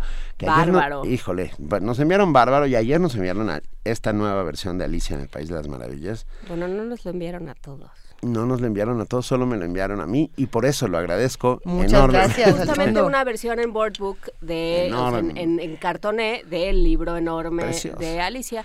Habría que discutir si el Fondo de Cultura tiene que estar publicando a Alicia en el País de las Maravillas a estas alturas, pero esa es otra historia. Pero bueno, lo que sí podemos decir, y un aplauso por haber publicado Bárbaro. Bárbaro, es Bárbaro una de es una joya. las cosas más bonitas que yo he visto en los últimos tiempos. Álbum sin palabras, así es que puede funcionar para lectores desde muy, muy, muy, muy chiquitos. Se lo enseñé a Robinson, que tiene tres años. ¿Y fue eh, feliz? y bueno, ¿Fue fue, feliz? Feliz, feliz. Es- Este, este libro está es recomendado precioso. para qué edad? Pues eso. ¿Tres años? De El, tres para eh, arriba. Bárbaro. Sí. El asunto con el álbum es que en el momento en que un niño puede sentarse contigo, en tus piernas, por ejemplo, durante el tiempo suficiente para que tú le enseñes un libro, es un libro para él. Porque no tiene, o sea, algo, algo se lee y si no, tienes ese vínculo. Por eso hay, hay quien dice que esto de que, hay- de que son lectores muy exigentes, pues tampoco, porque a veces hay un niño al que le lees un, el directorio telefónico y si tiene un vínculo contigo, le va a gustar que le leas el directorio telefónico. Sí les Entonces, gusta. hay una parte emocional importantísima también de- del vínculo que se establece entre el niño y eh, el lector. Deberíamos de tener esta mesa de libros para comer pronto, esos libros que se deben chupar y disfrutar. Y nada más, rápidamente hablando de los libros de Monique Cepeda, Tigre Callado escribe poesía, ilustrado por Julián Cicero en El Naranjo, es una joya. Y Los libros el de título es Naranjo, espectacular. todos. Rápidamente, ya tenemos los cinco pases dobles que se llevaron por teléfono para el domingo. Y son para Verónica, para el sábado, Esos son perdón. para el sábado, yo tengo aquí los del domingo. va, para el sábado se van Verónica Jamparsumian Zaguayán, Alenka, Alenka Guzmán Chávez, Georgina, Bárbara Padrón Rentería, Claudia Irene Hernández Villanueva y Graciela Uribe Aragón. Eh, Los, las, las cinco, porque son cinco mujeres, se van el sábado a ver el Flamenco Fest. Y los ganadores del domingo para el Flamenco Fest son México Gráfico, eh, Cuauhtémoc, La Meme, Ger Mejía y Ciliana Filip. Así que bueno, ya tenemos a los ganadores. Síganos escribiendo porque tenemos más pases para el taller coreográfico. Nosotros en este momento nos vamos a nuestra nota nacional. Nota Nacional. La madrugada del sábado en el Estado de México, eh, unidades del Mexibus fueron atacadas. La explosión de cuatro artefactos en autobuses articulados de la línea 2 del Mexibus provocó la suspensión de dicho servicio que corre de Catepec a Cuautitla. Permítanme un segundo, parece ser que me equivoqué. No nos equivocamos, esto es nada más un aviso, pero vamos a hablar de otros asuntos aquí. Vamos a hablar de otros asuntos, vamos, es que sí, te tocó una versión. Esta es una y hay otras también. Y hay otras. ¿De qué vamos a hablar esta vamos mañana? Vamos a hablar de presupuestos participativos. ¿Cómo es que, cómo es que participamos en, en la ciudad? Y vamos a hablar con, de ello con el doctor Jaime Sobrino del, de el... Él es director del director Centro, de, del Estudios, Centro Demográficos. Demográficos. Gracias, Luisa. Sí, bueno, él es el, el, director del Centro de Estudios Demográficos, Urbanos y Ambientales del Colegio de México y nos va a contar qué está pasando con el presupuesto participativo, cómo tendría que ser. Muy buenos días, doctor Jaime Sobrino, ¿cómo estás? ¿Qué tal? Muy buenos días. ¿Cómo están ustedes? Luisa, Benito, Juana Inés. Muchas gracias, muy bien. Uh, doctor, bueno. a ver, ¿qué, ¿qué significa presupuesto participativo? ¿Todos podemos participar? Sí, mira, el presupuesto participativo es uno de los mecanismos de este concepto de gobernanza, uh -huh. entendido la gobernanza como eh, el gobierno que se lleva a cabo a través de los distintos agentes políticos, económicos y sociales. Y a través de esto, una de las modalidades que adopta la gobernanza es, o la democracia deliberativa, es este presupuesto participativo, que es un mecanismo vinculante por el cual la ciudadanía es habilitada para proponer y votar proyectos en su barrio o en su colonia, implicando un porcentaje del presupuesto del de los gobiernos locales. Esto sería entonces un mecanismo de proximidad entre gobierno y ciudadanos. Y esto implica que, que, nosotros podemos decidir hasta cierto punto en qué se en qué se gastan los impuestos que pagamos. Bueno, sí, efectivamente, el presupuesto participativo en el caso del Distrito Federal está amparado por la Ley de Participación Ciudadana del Distrito Federal que fue promulgada en, en mayo de do, 2010 y en ella se establece que este presupuesto participativo será una parte del presupuesto que los ciudadanos decidirán respecto a la forma en que se apliquen los recursos en proyectos específicos. Ahí en la misma ley se menciona que este presupuesto participativo corresponderá al 3% del presupuesto anual de las delegaciones. Uh -huh. Es por eso que se está mencionando una cifra de alrededor de 800 millones de pesos para las 16 delegaciones del Distrito Federal. ¿Y, y cómo? Para, este, para sí. el año 2016. ¿Cómo nosotros podemos participar? Vaya, eh, ¿desde dónde? ¿Hay alguna consulta? ¿Cómo entramos al presupuesto participativo? Sí, es una consulta que eh, en el caso del Distrito Federal, que es a diferencia de otras eh, de otras de otras entidades o de otras, por ejemplo, el, el presupuesto participativo también eh, está en la normatividad y en la y en el marco jurídico del Estado de Sonora y otros municipios del país como Toluca, como Ecatepec, como Garza García, como Tepic o como Guadalajara, Zapopan, lo han hecho también. Pero en el caso aquí del Distrito Federal, eh, el gobierno del Distrito Federal se, eh, se coordinó con el Instituto Electoral del Distrito Federal, que sí. es el que está llevando a cabo esta, está coordinando esta eh, este este mecanismo, este este proceso de de, de votación entre la ciudadanía. Y entonces eh, este proceso va a ser el 8 de noviembre, uh -huh. va a ser el, el, la votación el domingo 8 de noviembre, donde se va a emitir la opinión, pero también ahora se puede hacer ya eh, por internet, también se puede eh, emitir el voto o la opinión. ¿Sí? ¿Y por qué es importante que todos participemos en esto? ¿Cuáles son las opciones de participación? Digamos, en este tipo de consultas eh, tenemos nosotros la libertad de decir lo que queramos eh, o hay ciertos parámetros. ¿Cómo, ¿Cómo funciona? Sí, hay ciertos parámetros. Bueno, en primer lugar, los que votan son todos aquellos que tienen credencial para votar sí. y credencial eh, actualizada para votar, ¿sí? Y entonces se vota en el distrito en el cual están, en la colonia o en el barrio en el cual están registrados. ¿Sí? Sí. Bueno, se vota por ciertos proyectos, eh, por algún tipo de proyectos eh, en los cuales eh, para cada colonia debe haber por lo menos dos proyectos y puede haber, bueno, una, una cantidad, por ejemplo, aquí donde estoy, donde, donde su casa, donde vivo, Gracias. hay seis proyectos en, en, la lista, ¿no? En la en donde yo viví mucho tiempo y ahora vive mi mamá, hay nada más en la colonia Viaducto Piedad en la delegación Iztacalco. Sí son dos proyectos, ¿sí? Entonces, miren, eh, por ejemplo, si revisamos estos proyectos y de acuerdo a lo que dice la, la, la ley de participación ciudadana del Distrito Federal, estos proyectos están orientados a obras y servicios, a equipamiento, a infraestructura urbana, a, obras para prevención del, del, delito, a obras para eh, promoción del deporte. ¿sí?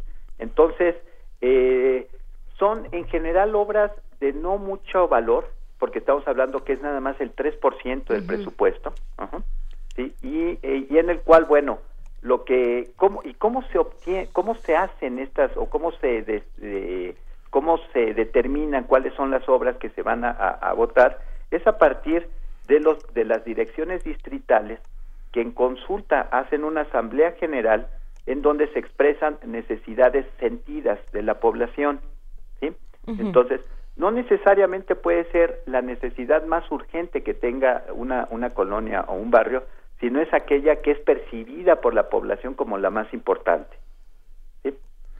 Que eso representaría quizá una de las limitaciones de, de este ejercicio de, presupuesto participativo.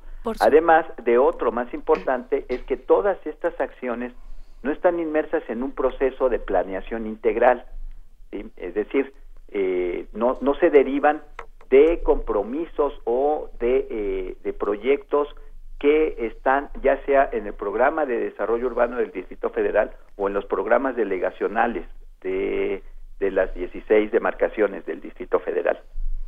A ver, pero entonces esto abre un eh, eh, la discusión la discusión de los del 3, ¿qué hacemos con el 3%? Abre, eh, yo creo que necesariamente, doctor, salvo lo que usted opine, la discusión de, y entonces el, el otro 97%, sobre todo en el marco de un momento en el que, eh, por ejemplo, con la alternancia que está habiendo en ciertas delegaciones, con la entrada de delegados que vienen de, de, Morena o de otros partidos políticos, lo que empieza a haber es de un, una, un destape generalizado de cloacas y de, y de puesta en evidencia de malversación de fondos, de discrecionalidad a ultranza, de puestos que existen pero no existen, que se pagan pero no existen, un montón de cosas. ¿Qué pasa entonces con ese 97%? Sí, bueno, ese 97 eh, el 97% restante corresponde, bueno, al gasto corriente que tienen las delegaciones y a gasto de inversión que ya se tiene comprometido. O sea, normalmente, eh, de acuerdo a la, teoría de las finanzas públicas, eh, el, margen de maniobra que se tiene para un gobierno local, un gobierno federal, de manipular el gasto público es realmente muy poco entre un año y, un, y otro. Es decir, las grandes transformaciones que se pueden hacer al gasto público tienen que ser de mediano, de largo plazo. Si no se puede hacer de un año a otro. Entonces, a partir del 2010 se estableció que es solo el 3%. Entonces, este 3%, pues sí, en realidad es muy poco. Si nosotros revisamos cuáles son las obras que se están concursando, por ejemplo, en el caso del Viaducto Piedad, que son dos, dos eh, de la colonia Viaducto Piedad, que son dos obras. Una son la creación de celdas solares, y así aparece ¿eh? nada más, creación de celdas solares en la calzada, en la calzada de Tlalpan, o banquetas para las personas de la tercera edad en algunas calles de la colonia, en alguna, eh, eh, para algunos tramos. Entonces, como verán, son, son obras que quizá cuando se lleven a cabo no se llevan, no se llevan más allá de 300 mil, 400 mil, 500 mil pesos cada una de ellas. Ajá. Entonces, como le digo, esto quizá eh, son las necesidades sentidas de la población que puede decir, bueno, yo creo que esto es lo que más, eh, lo que más no, lo que más necesitamos, pero que no esté inmerso en un proceso de, de planeación o en un proceso, por ejemplo, de mejoramiento de la vialidad o de mejoramiento de la imagen urbana o de los servicios públicos de la ciudad. Y tampoco es un proceso, parece ser, eh, eh, no sé, me parece que no es un proceso donde realmente se involucre a la ciudadanía, o sea, decir, si te dejo decidir y si te dejo opinar, pero sobre el 3%. Sí. Este, y todo lo demás. pero poquito. Ajá, entonces, por un lado, eh, yo preguntaría dos cosas. Por un lado, eh, ¿por qué no tenemos derecho a opinar del 100%? O sea, entiendo que, bueno, pues así funciona la representatividad, pero bueno, alguna alguna negociación tendríamos que entablar. Sí, de cualquier manera te están dando ciertas opciones, nada más, ¿no? Y luego, ¿cómo se le da seguimiento? O sea, ¿dónde aparece qué, qué, fue lo, qué proyectos ganaron, cómo van, cómo se piden cuentas? Exactamente, esa es otra de las limitaciones que tendría, no solo en México, no solo en el Distrito Federal, sino en, en, en general en, en, todas las prácticas que hemos visto en distintos países. Y fíjese que esto es una, una práctica muy común en varias naciones latinoamericanas. Sí, por ejemplo, es muy, muy práctico, muy, muy común en Brasil, donde ahí, por ejemplo, los gobiernos locales sí llegan a destinar hasta el 25% de su presupuesto para, ahora, su presupuesto de inversión, ¿eh? su obra de inversión, sí, que representaría más o menos eh, eh, un equivalente al presupuesto total de este 3%, pues llegaría a subir ahí como al 15 más o menos, 15% de su presupuesto total, ¿sí? Eh, entonces, eh, eh, una de ellas entonces eh, es ese bajo monto que se tiene y el otro también es bueno, eh, como, como ustedes también mencionan, bueno, ¿qué pasa? ¿Cuál es el, el seguimiento, el, el, seguimiento que se le puede dar a esta, la evaluación que se puede, puede dar a estas obras? ¿sí? O sea, normalmente eh, tenemos la lista de las obras que fueron, eh, que fueron votadas el, el 2015, sí, pero, eh, por ejemplo, en el Distrito Federal, pero de ellas no sabemos cuál ha sido, cuál fue el avance o cuál fue la conclusión que se tuvo, eh, que se tiene hasta este momento.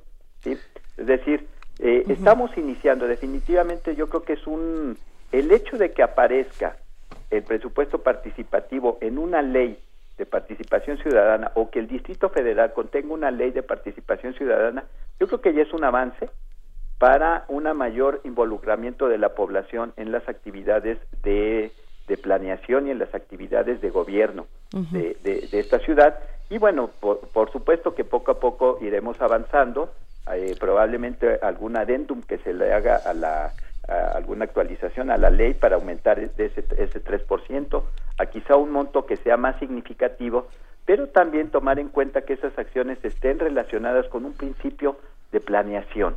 Es decir, estas obras no van a no van a ser simplemente como tapar baches o una cosa así, sino que tengan un, un, un principio de planeación más integral.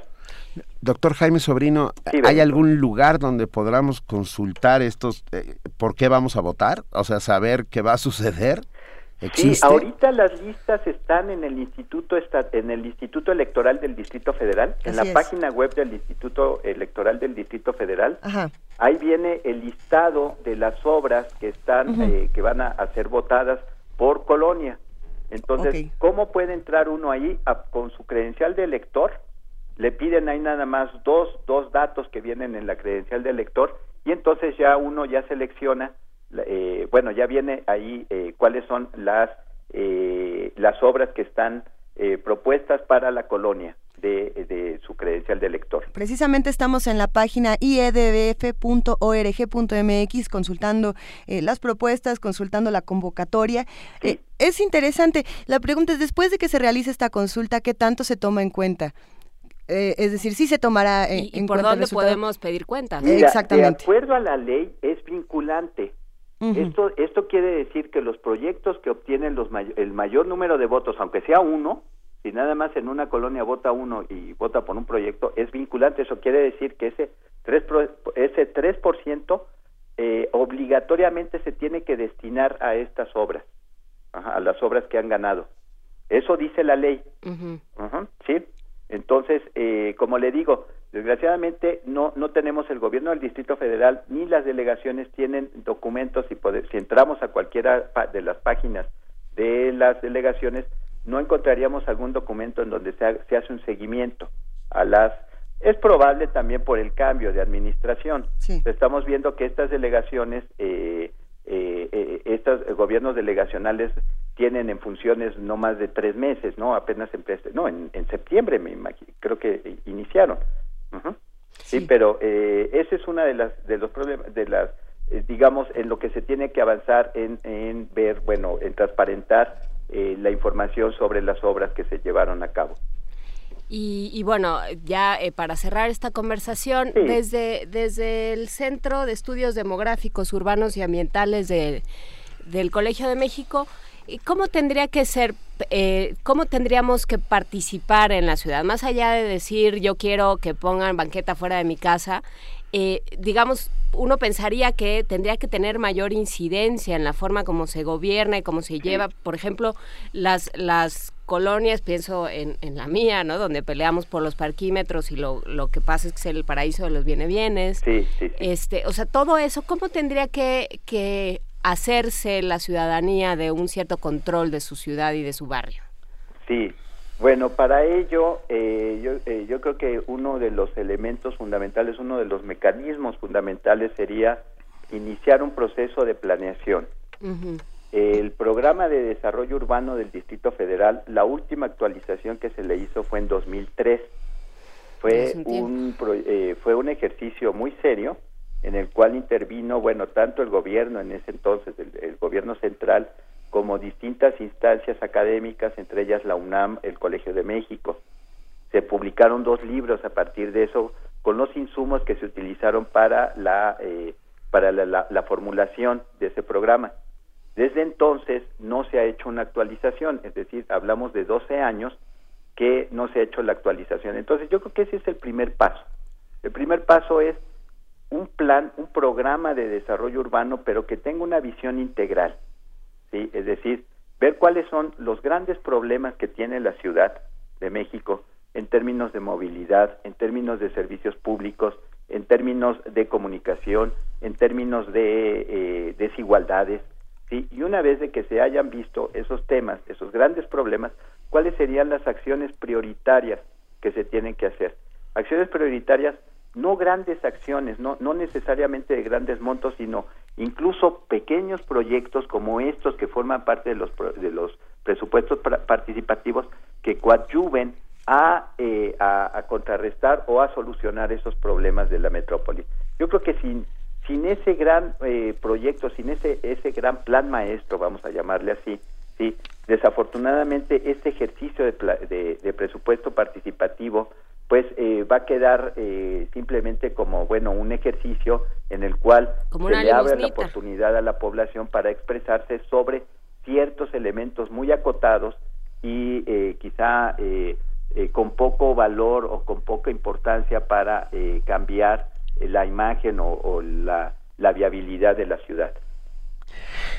Ay, un nos falta, tema, va, sí. tenemos mucho por avanzar y, sí. y, y mucho por participar. Y, sí, también. Y, Esperemos a ver qué pasa el 8 de noviembre. Exacto, bueno, va, vayamos, y, vayamos y votemos. Por lo pronto, que, eh, de acuerdo a los datos que está dando el Instituto Electoral del Distrito Federal, la participación por Internet ha sido importante, que ya se rebasó a la fecha, falta casi un mes para que, que sea la, la, un poco más de un mes para que sea el, el, el ejercicio, pero ya se rebasó por Internet el número de personas que han, han votado ¿sí? Eh, eh, en relación al año pasado, que fueron 34 mil el año pasado, creo que ayer ya llevaban más de 37 mil eh, votos por Internet.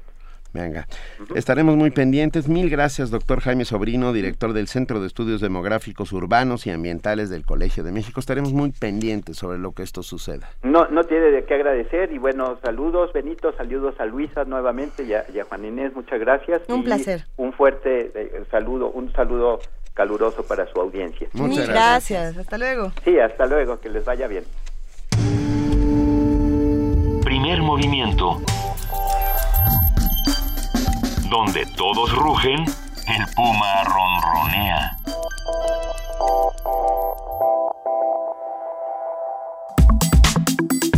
Nota Internacional. El gobierno de Chile distribuyó por error una versión erótica del cuento de Caperucita Roja. El libro se titula Caperucita se come al lobo.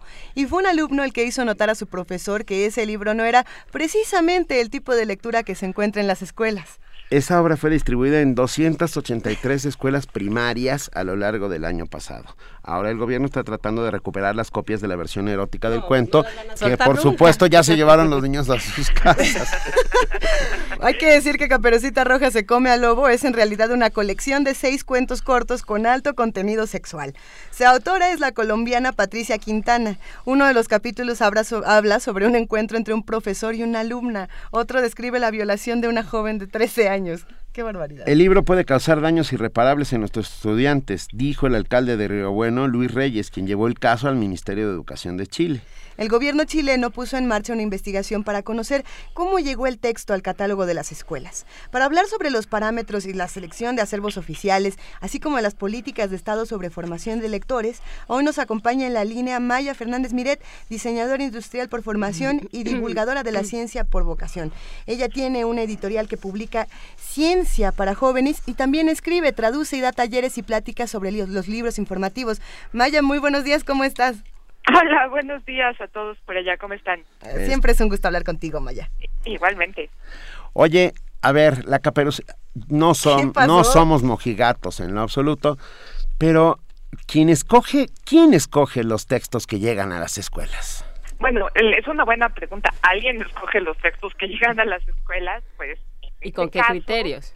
¿Con qué criterios? Bueno, es que en general estas cosas no se van bajo el radar porque en, al menos en América Latina, que es como el ámbito de nuestra experiencia y del que hemos eh, copiado ciertos modelos en México, eh, los que seleccionan los libros son comités designados por el Estado, a veces eh, conformados dentro del Estado por eh, funcionarios y en otras ocasiones por expertos externos, en el caso de México, por ejemplo, por IDI o eh, la Academia Mexicana de la Lengua, en fin, lugares en donde hay, digamos, lectores profesionales. Eh, y en el caso de México se hizo una experiencia que me parece que fue inédita cuando el programa de eh, bibliotecas escolares y de aula estaba en, como en su auge máximo, en donde se involucraba en total, si no estoy equivocada, a 15 mil personas, entre comités de expertos que hacían preselecciones, y eh, maestros y representantes de los estados que finalmente convergían en dos grandes reuniones en donde se hacía la selección de las bibliotecas escolares, que como ustedes saben son las mismas en todo el país, y los comités locales hacían selecciones de bibliotecas de aula, que eran diferentes por estado o por región para que respondieran a los intereses como de eh, zonas y de personas particulares. Ahora, en Chile, hasta donde yo he podido investigar, en efecto, eh, la Secretaría de Educación hace una convocatoria y dice que habrá un comité de lectores que hará la selección de títulos y en este caso, pues algo falló. Estoy casi segura de que fue así, que no es que no fue una decisión deliberada que este texto llegara a las aulas. Que no los, claro, no los libro homónimo o algo así? no, ni lo vieron ni lo leyeron. Alguien le, leyó, ay, mira, se llama Caperucita se come al lobo y, de ahí se fueron. Tengo frente a mí parte del texto, Maya. Ah, no es no, no, no, no, espérame, no, no podemos. O sea, perdón. Que, este, no es el espacio, hay niños que van a la escuela. Pero es totalmente pornográfico. Sí, sí habría que hablar también de la calidad literaria de este texto, ¿no? Pero ya será otra ocasión, sí.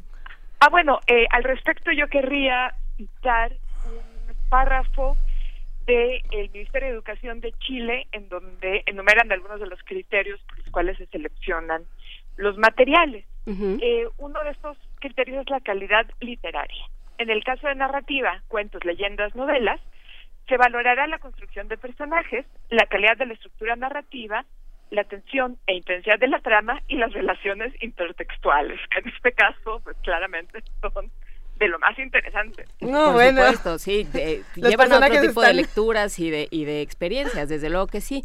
Pero a ver, es que el asunto con, con eh, este tipo de ejercicios es que eh, al centro de la formación de lectores y de la formación de usuarios de cultura escrita está el proceso de selección. Nada más complicado que, con, que conformar un acervo um, que, va a ir a todo el país porque tienes que pensar que le tiene que interesar a muchos, que puede, que, puede apelar a distintos públicos, que les va a decir algo en cierto contexto, en un contexto muy universal. Es complicadísimo el, el trabajo, Maya. ¿Cómo, ¿Cómo se hace desde tu experiencia? Pues mira, desde mi experiencia se hace un poco como, como, como citan aquí en la página del Ministerio de Chile, pues un checklist. Se hace una primera selección de libros que cumplan requisitos elementales, por ejemplo, que no sean materiales de referencia si es que se está conformando un acervo literario, por ejemplo. Que no tengan estampitas, que, en fin, se hace primero una evaluación como muy general de que cumpla criterios materiales elementales. Y luego es en efecto un ejercicio eh, bastante esquizofrénico porque por un lado estás pensando en que sea literatura, genuinamente literatura y no una literatura edulcorada o escrita específicamente para asegurar su aceptación entre todos los públicos y que en ese sentido sea tan inofensiva que carezca absolutamente de interés. Entonces el criterio literario es muy importante. Pero por otro lado tienes muchos públicos y no son solo los niños que lo van a leer, sino los maestros que tienen idealmente que poder trabajar con esos materiales y también los padres de familia que pueden llegar, como en el caso de Aura de Carlos Fuentes, ustedes se acuerdan de ese Eh. escándalo, a decir, este, no, yo no quiero que mi hijo lea sobre relaciones sexuales con fantasmas. Y entonces eh, se puso en entredicho que eso fuera adecuado para los niños. Y ahí en adecuado, y es una palabra a la que hay que ponerle Es peligrosa. montones de comillas. Claro, es muy, muy peligrosa. peligrosa. Eh, pero al mismo tiempo está claro que hay que poner un límite, ¿no, Benito? Es decir, naturalmente ese libro no pertenecía a las aulas escolares. No. El de Caperucita. Sí, mira. El de O el de Caperucita Aura. No, Aura- ahora sí. Sí, el de Caperucita Ah. me parece que no, me Eh. parece que claramente se les fue A ver, bajo el porque, radar. mira, nos pregunta Juan Ramírez de Almarín, ¿de verdad el erotismo hará daño a los niños? Yo estoy convencido de que no, pero en este caso No particular no es un libro erótico, perdón. Ah, los es Es un libro donde hay violaciones sí, a niñas de y, 13 y años. la verdad es que sí es, es excesivamente fuerte e innecesario eh, en el sentido de, de que expones a Mm. chicos muy jóvenes, porque además el libro fue en primarias en Chile, porque Silena Felipe preguntó, ¿en Chile o en Argentina? Fue en Chile. Ahí, ahí hay un tema Chile. que me Está parece... muy fuerte, está de verdad muy me fuerte. parece interesante decir, a ver, los, los jóvenes, los niños van a conocer estos contenidos, van a visitar sitios web pornográficos y lo harán desde las edades más tempranas porque la tecnología ya está ahí, los medios ya están ahí. Sí, pero y no tiene y por qué el estar directo asunto, en la escuela. si tiene calidad o no tiene calidad literaria el libro, pues a mi parecer no lo tiene. Habrá quienes digan, bueno, a mí me parece un relato fabuloso que, re- que retrata la realidad de las fantasías sexuales una niña. Claro. Ahí- estará, pero el asunto es, si yo voy a una primaria, ahí tendrían que ofrecerme un contenido diferente al que yo podría conseguir en un medio Sí. cualquiera, ¿no? Y hay, hay un caso que yo creo que es más eh, emblemático, porque este es, hasta cierto punto es un, es un absurdo, ¿no? Que, que tomamos como para abrir, como pretexto para abrir la Es discusión. claramente un error, claro, pero hay casos más matizados. Cartas desde el interior de Castillo, de Editorial Castillo, que, Claro. que generó, bueno, hasta protestas que echaran a, a las maestras en alguna escuela en, en el norte. No estoy bien, eh, no me acuerdo muy bien si fue en Sonora. Eh, este libro que, que se llama Cartas desde el interior, publicado por Castillo, no me acuerdo del, del autor, es un autor extranjero, y este, y lo que sucede es pues hay una serie de padres de familia, porque como bien dice Maya, el libro tiene mucho, el libro infantil tiene muchos lectores y muchos públicos y, y muchos consumidores eh, que, que levantó ámpula entre los padres y se acabó. Entonces, eh, todo eso se tiene que tomar en cuenta al momento de, de- de seleccionar qué conversaciones quieres que el maestro tenga con los niños, que el padre tenga con los niños. John Pues y además está ese tema de eh, los efectos de la literatura. Eh, por un lado, tendemos a pensar que pues estos efectos eh, no son tan... eh, digamos que las personas que no son lectores habituales de- tienen miedo que la literatura produzca efectos peligrosos o deletéreos y duraderos. Y entonces, en ese sentido, la nota dice es que se provocó un daño irreparable. Ahora bien, cuando trabajas con públicos eh, tan extensos y tan desconocidos, porque no sabes quiénes son los alumnos de estas 248 escuelas, de todas las escuelas de Sonora, em, lo cierto es que hay que tener cierto cuidado porque la literatura, por supuesto, provoca efectos y son efectos que no puedes controlar. Y si provoca en eh, un niño un efecto indeseado, bueno, pues la verdad es que ya tienes una responsabilidad por la cual tienes que responder eventualmente. Ahora, en ese sentido, la selección siempre es un desafío y siempre es una apuesta. Y siempre habrá niños a los que y un texto, incluso un texto informativo, y no necesariamente un texto literario, los desazone, ¿no? Y les provoque un efecto muy, muy perturbador y no puedes controlarlo. Entonces lo que haces es atenerte a ciertos criterios. Por ejemplo, que esté publicado por una editorial que publica cosas para niños y jóvenes. Y en ese sentido, pues los chilenos este, cometieron una enorme deshonestidad quien vendió el libro al venderlo a las escuelas, sin advertir que aquello era una cosa este, volcánica, ¿no? Una cosa que no debía pagar el Estado, porque ese es otro otro eh, factor que uno tiene que tomar en cuenta. A ver, el Estado, los contribuyentes, los chilenos que pagan sus impuestos, o los mexicanos, o los argentinos, tiene, o sea, debe, ¿en esto quieren que yo me gaste su dinero? Claro. Que ese es otro tema. Ah, bueno, ese es, ese es otro tema. Eh, y otro tema más que me parece que, bueno, esta nota es rica en temas interesantes. Otro tema que me parece que es eh, muy interesante es el de si la literatura tiene que cumplir o no una función pedagógica.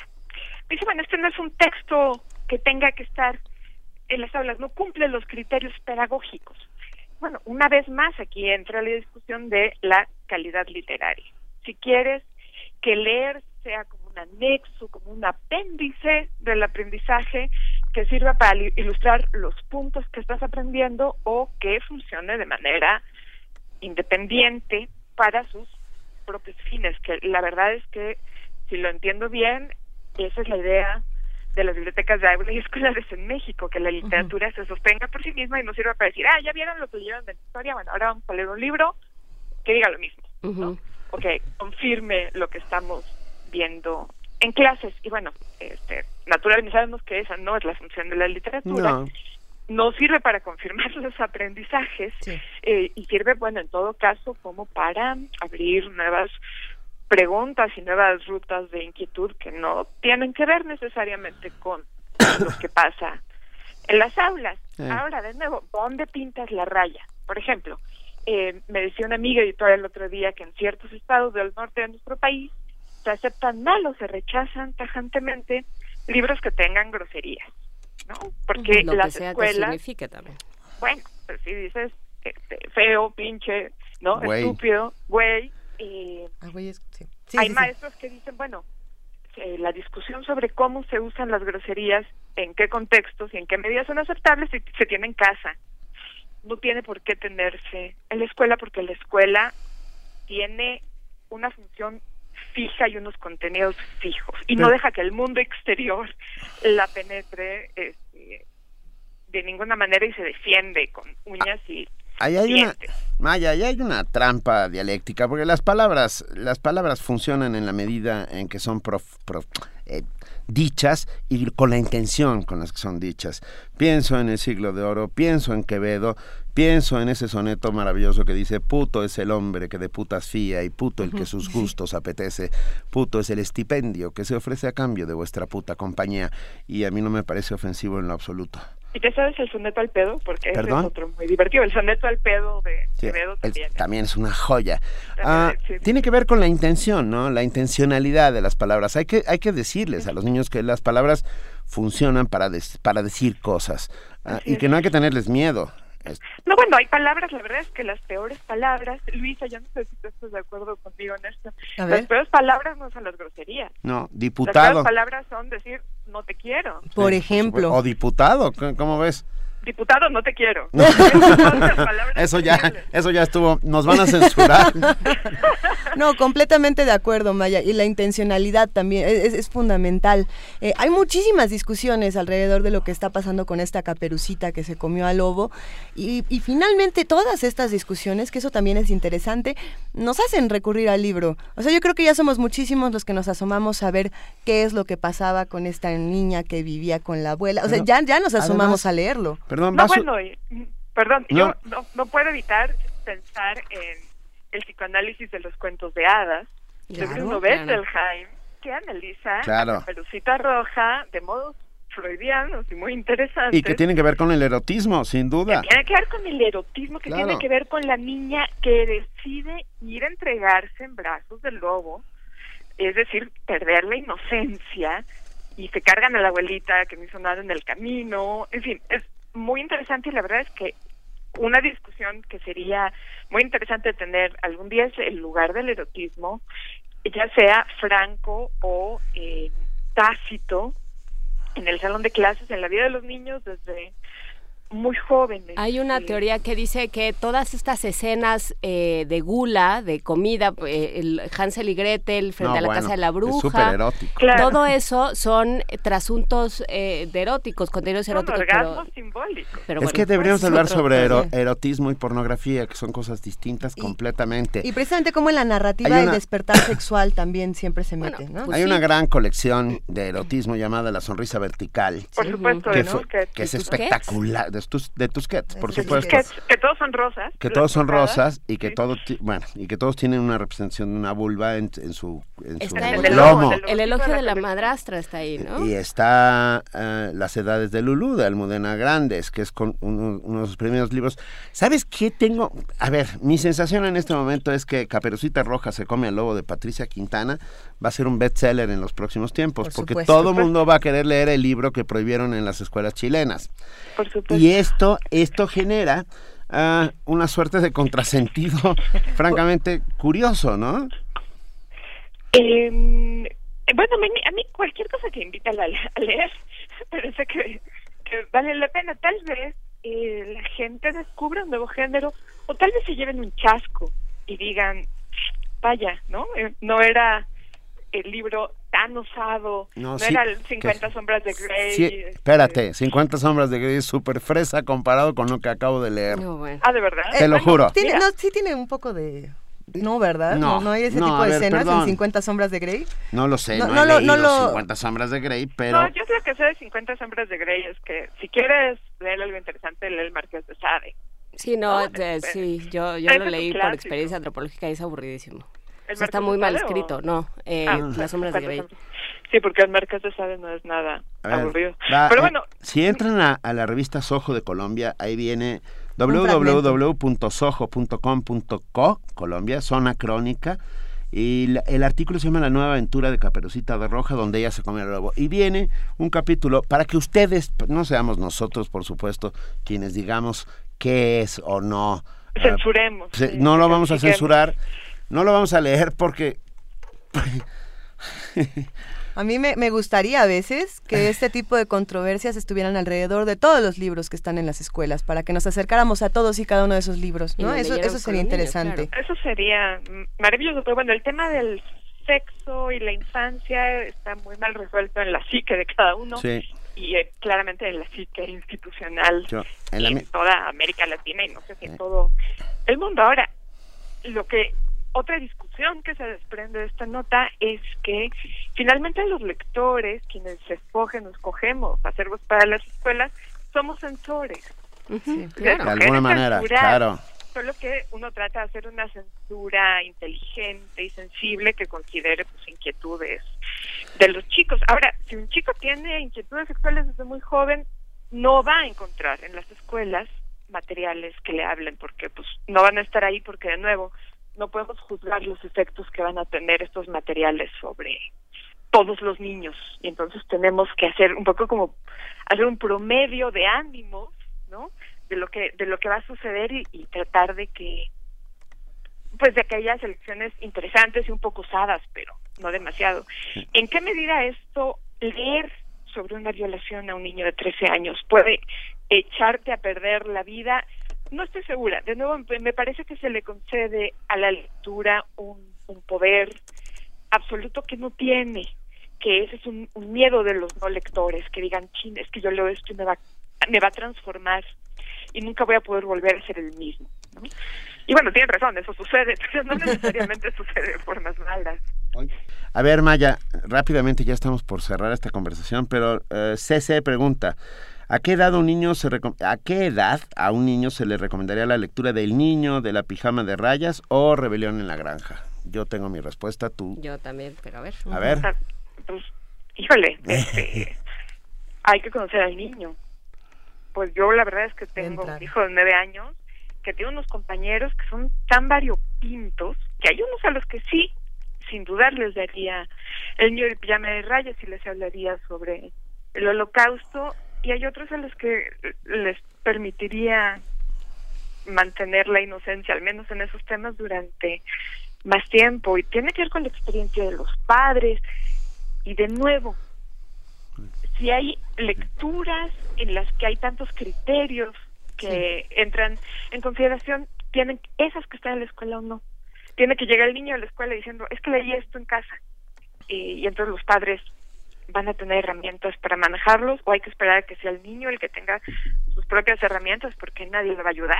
Sí. Pero me gustaría mucho escuchar sus respuestas. Yo, ¿Cuáles yo, tengo una, una edad, según yo, mágica, que es 12 años. ¿Los Que a 12? partir de los 12 ya tienes discernimiento suficiente. He visto a niños de 12 años leer Rebelión en la Granja sin ningún problema. O- Ujú. bueno, yo sí. Juan Hay, Inés hay dice que opiniones no. encontradas en esta mesa, ahorita lo seguimos platicando. No, Yo no, a lo que digo es los niños tienen que elegir Ah, no, este, bueno, cada sin vez, duda. o sea, tiene que estar primero sí, yo estoy totalmente de acuerdo contigo, Maya, este, y lo pones muy bien. ¿Qué discusiones quiere uno tener como maestro, como padre con, con los niños? ¿Estás preparado para tenerlas? Claro. Y luego, pues, hasta dónde da. Eh, alguien hablaba de Momo ahorita en, en el timeline. Pues Momo, lo que pasa es que tiene un ritmo que ya no es el que están eh, Acostumbrados. acostumbrados. Se van a aburrir. No, lo mismo con. Rebelión en la. Granja. Lo mismo con Rebelión. Entonces, bueno, soltarlos ahí y que el niño tenga, pues, siempre decirles, tienes toda la posibilidad, como diría Daniel Penac, tienes el derecho de soltar el libro y no abrirlo más. Ese es el tema. Tienen el derecho, pero también tienen el derecho de leerlo. Por supuesto. Ah, y eh, por ahí va. Yo leí Lolita a los 13. ah, y lo disfruté enormemente a los 25. Pues sí. O sea, entiéndeme, a lo- a- y, bueno, ahí es donde está el punto. La Ah, relectura. Para, claro, cuando tú, tú te vas volviendo lector y te vas volviendo y vas descifrando dentro de tu cabeza un montón de cosas y tus propias lecturas son las que te van haciendo distinto. Eh, No es lo mismo leerlo a los 12 que a los 15 y sin embargo yo he visto a niños de 12 y he hablado con ellos sobre Rebelión en la Granja, por ejemplo. Claro. Sin bronca, ¿eh? Bueno, mira, yo creo que finalmente tendríamos que asumir, este sería un trago muy amargo de nuevo para lo institucional, que una de las funciones de la lectura es desagradarte, perturbarte, eh, Incomodar. moverte, de moda, es decir, la lectura recreativa eh, incluye también, aunque no nos guste, este, la lectura que te hace sufrir, como cartas desde el interior, del que hablabas, Juana. Este, de modo que, bueno, si, si aceptáramos que la gama de emociones que suscita la lectura incluye El sufrimiento. emociones, incluye el sufrimiento, Claro. pues un poco estoy segura de que le tendríamos menos miedo a pues a esos a esos efectos catárticos que nos produce leer lo, lo que nos desagrada, lo que nos da miedo, Claro. leer nuestras pesadillas como nue- nuestros monstruos, como decían ustedes el otro día, verlos materializados en, en la lectura y a mí que soy gran lectora de literatura de terror, por ejemplo. Viva Lovecraft. Y a Luisa, bueno, Luisa. Y yo, Gracias, Maya. Qué bueno que nos gustan las criaturas. Y yo, y yo, y yo. Bueno, pues es que lo que nos produce es es, es, es miedo, es asco, es pues toda, de nuevo, toda la gama, una gama de sentimientos que no son edificantes, porque la lectura no tiene que ser edificante, a ver si nos vamos dando cuenta de eso, pero bueno, todo se toma con un grano de sal, que no Claro. es edificante no quiere decir que podamos lanzarle a los niños. Cosas, de nuevo, que ellos no están preparados para discutir, ni sus padres ni sus maestros, Ni para, herramientas. ni para- para disfrutar, ni para entender en algunos de los casos. Lo interesante es que adultos, ¿eh? este debate nos va a- a orillar a nuevas lecturas, nos va a orillar a que todos estemos no solamente informados de lo que está pasando con esta caperucita que se come al lobo, sino que vamos a decir, ah, no leas esto, lee este otro. Y bueno, a ver qué conversaciones nuevas vamos a tener al respecto. Maya Fernández Miret, es un placer hablar cada vez contigo. Vuelve pronto, por favor. Lo haré. este, Te queremos, Maya. Volveré y seré millones, te faltó decir. te mando, Lo intentaré. te mandamos un beso. Gracias. Besos a todos. Gracias, Besos. Maya. Adiós. Chao. Primer movimiento. Donde la raza habla.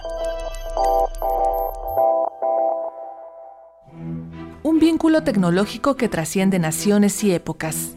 Historias para ver y escuchar. una experiencia artística que conmueve y apasiona.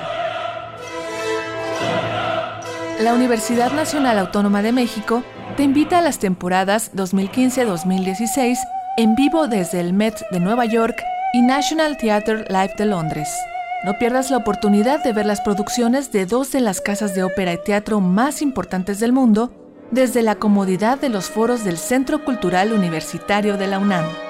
Consulta programación en www.cultura.unam.mx. Invita a la Coordinación de Difusión Cultural de la UNAM.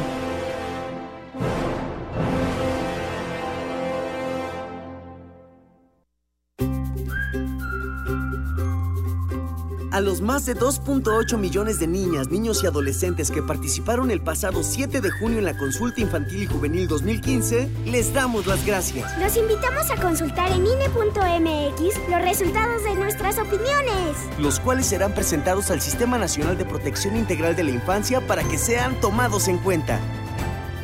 Contigo, México es más. Súmate, Instituto Nacional Electoral, INE.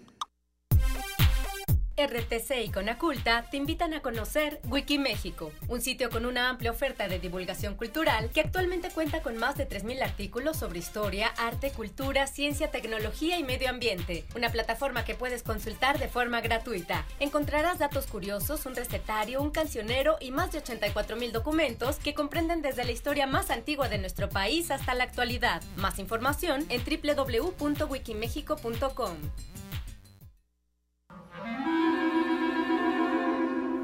Testimonio de oídas. Música nueva en voz de sus creadores. De sus intérpretes. Un autorretrato sonoro de la música de hoy. Escúchanos por el 96.1 de FM los martes y jueves a la 1 a.m. o en su retransmisión los sábados y domingos también a la 1 a.m.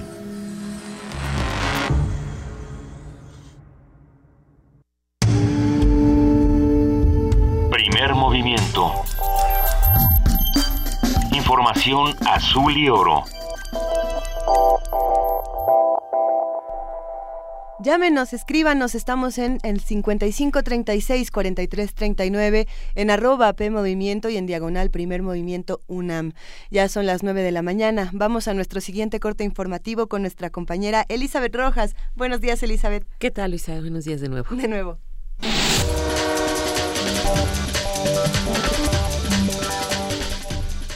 La titular de la Procuraduría General de la República, Areli Gómez, informó que han sido extraditados 602 delincuentes y 132 han sido enviados a México.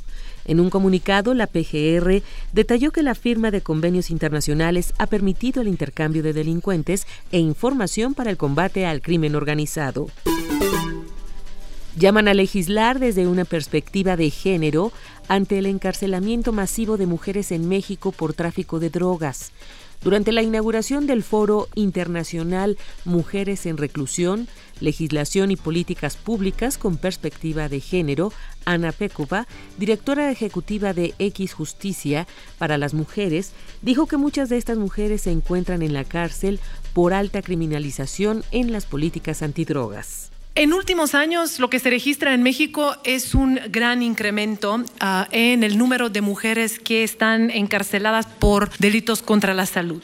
Y este número ha estado creciendo a una tasa alarmante. No solo que ha crecido este número, sino ha crecido a una tasa mucho más alta, mucho más superior a la tasa de los varones. Se habla de un aumento de más de 100% en el caso de las mujeres, en comparación de solo 40% en el caso de los varones. Con esto, los delitos de drogas se han convertido en una de las primeras causas de encarcelamiento de mujeres en México. Lo que esto nos sugiere es que no solo cada día hay más mujeres que se están involucrando en este tipo de delitos, sino que también este tipo de delitos son cada día más perseguidos penalmente en México.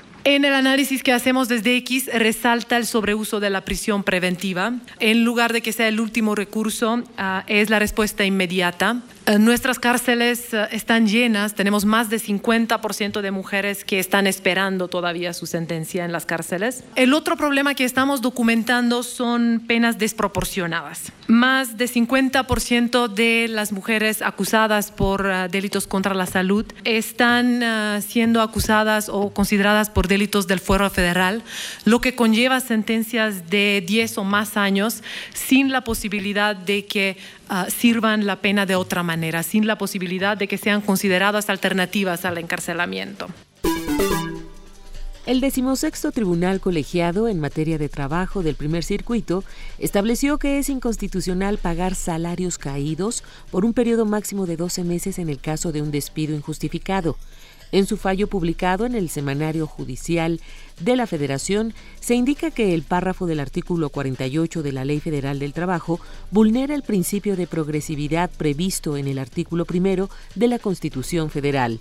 Cabe recordar que la norma establece que por concepto de salarios vencidos solamente se pagará al trabajador despedido sin causa justificada un monto máximo de 12 meses en el primer año y posteriormente el 2% sobre la base de 15 meses. En información internacional, a unas semanas que inicia en París la cumbre sobre el cambio climático, el presidente de Francia, François Hollande, exhortó a China a asumir su liderazgo y convenza a los países reticentes para que se comprometan en favor del clima. Durante la visita del mandatario francés a China, se acordó que ambos países propondrán una cláusula de revisión cada cinco años de los compromisos adoptados por los estados. Por su parte, el primer ministro chino Li Keqiang aseguró que un desarrollo económico más duradero y cuidadoso con el, el medio ambiente es un deber para China ante el resto de la humanidad advierten sobre amenaza del cambio climático para la seguridad alimentaria. La relatora especial de Naciones Unidas sobre el derecho a la alimentación, Hilal Elber, advirtió hoy que el cambio climático constituye una grave y especial amenaza para la seguridad alimentaria y pudiera añadir 600 millones de personas a las filas de los desnutridos para 2080. En un comunicado en anticipación de la cumbre sobre el clima que se celebrará en París del 30 de noviembre al 11 de diciembre, la experta añadió que el incremento de la frecuencia e intensidad de los fenómenos meteorológicos extremos y el aumento de la temperatura y el nivel del mar acompañados de inundaciones y sequías, tienen un impacto significativo sobre el derecho a la alimentación. Todos estos incidentes climáticos tendrán graves efectos sobre las cosechas, el ganado, la pesca, la acuicultura y los medios de vida en general de las personas, consideró. Elber advirtió que responder a las grandes demandas de alimentos con modelos agrícolas de producción a gran escala no es la solución adecuada. Hilal Elber afirmó que la sociedad civil está presionando a las partes de la Convención Marco de la ONU sobre el Cambio Climático para que el acuerdo que se adopte en la cumbre de París respete, proteja y cumpla con los derechos humanos. Jorge Millares, Naciones Unidas, Nueva York. La coalición independentista del País Vasco, EH Bildu, presentó una iniciativa de ley de consultas para decidir sobre el futuro de la región, además de un posible referendo sobre su independencia. La coalición busca convertir el Parlamento vasco en una asamblea soberana capaz de tomar decisiones. Advirtió que si se aprueba la ley en el Parlamento local, pero Madrid la rechaza, entrarían en una confrontación política. EH Bildu posee 21 de los 75 escaños del Parlamento Vasco y busca el apoyo de los 27 diputados del Partido Nacionalista Vasco, quienes defienden un autogobierno mediante pactos con Madrid. Además, la coalición propone recuperar el concepto histórico territorial del País Vasco, que abarcaría también Navarra y el sur de Francia. Instan a los estados a adoptar medidas para poner fin a los abusos contra los afrodescendientes. El alto comisionado de la ONU para los Derechos Humanos, Said Raad al-Hussein, recordó este martes que alrededor del mundo los afrodescendientes luchan a diario contra el racismo, la inequidad y la injusticia. Said envió un mensaje de video al debate Enfrentarse al silencio, perspectivas y diálogos sobre el racismo estructural contra los afrodescendientes en todo el mundo.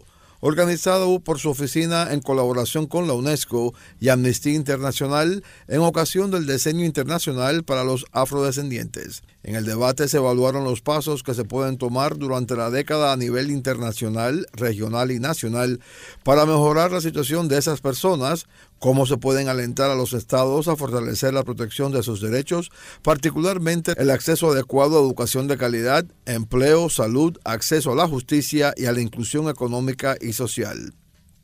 Seid recordó que con frecuencia son víctimas de crímenes de odio y afrofobia, al tiempo que sus comunidades son pobres y marginadas y padecen de discriminación estructural e institucional. En muchos países, particularmente los afrodescendientes jóvenes, experimentan tasas alarmantes de acciones policiales, en ocasiones letales, y son sometidos a abusos por su origen étnico en el sistema penal. Son encarcelados con mayor frecuencia y tienen posibilidades de recibir sentencias más severas, entre ellas la pena de muerte, dijo el alto comisionado Jorge Millares, Jorge Millares, Naciones Unidas, Nueva York.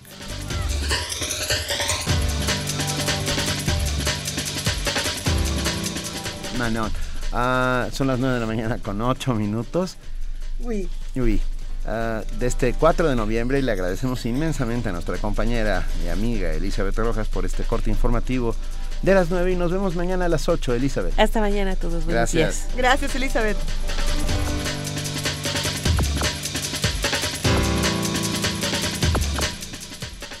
En este momento vamos a escuchar Si hay olvido, no hay justicia, esta producción de Radio UNAM, donde se reúnen a 43 voces diferentes, 43 plumas, 43 artistas sonoros que nos están planteando este recorrido en la memoria para que no olvidemos a nuestros 43 desaparecidos de Ayotzinapa.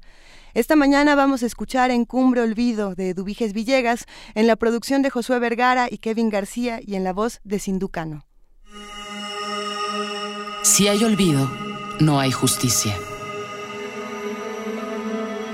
Nos faltan 43.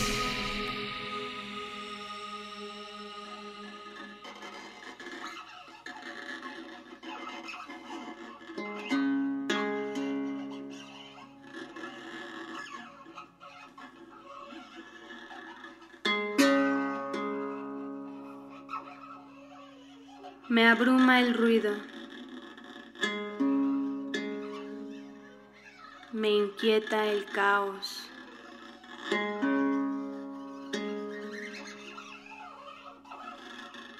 Me alarma la causa.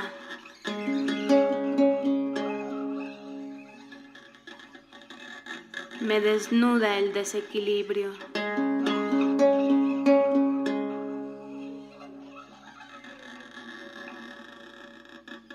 Marcados mis pasos, camino con espera.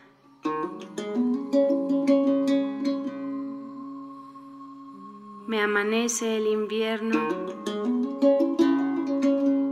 y no sé si sea eterno.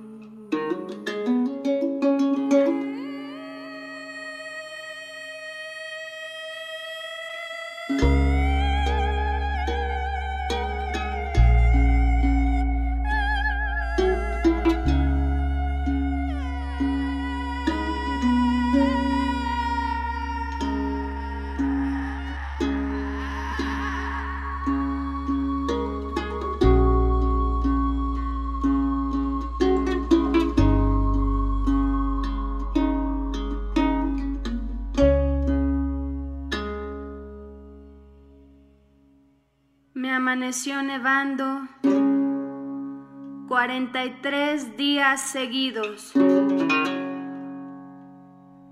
como en Ayotzinapa, con 43 desaparecidos. Paradójico el tiempo, inaceptable suceso marcan mis horas y no sé si lo merezco.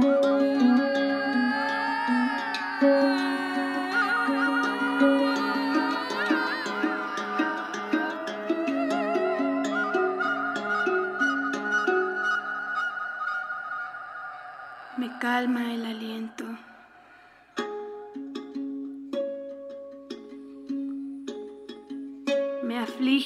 Recuerdo.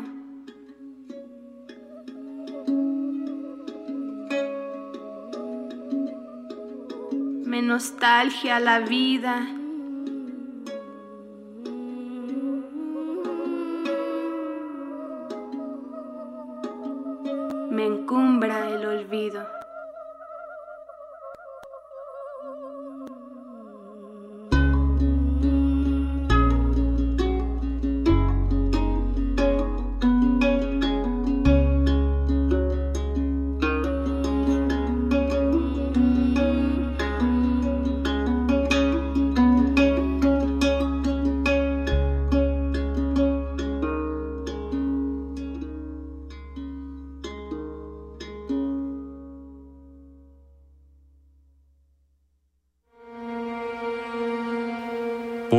Poema Encumbre Olvido de Eduviges Villegas. Voz Sindu Cano. Producción y montaje Josué Vergara y Kevin García. Si hay olvido, no hay justicia. Nos faltan 43.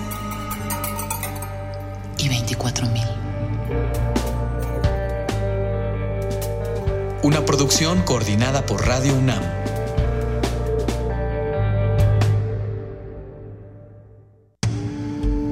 Primer movimiento. Escucha la vida con otro sentido.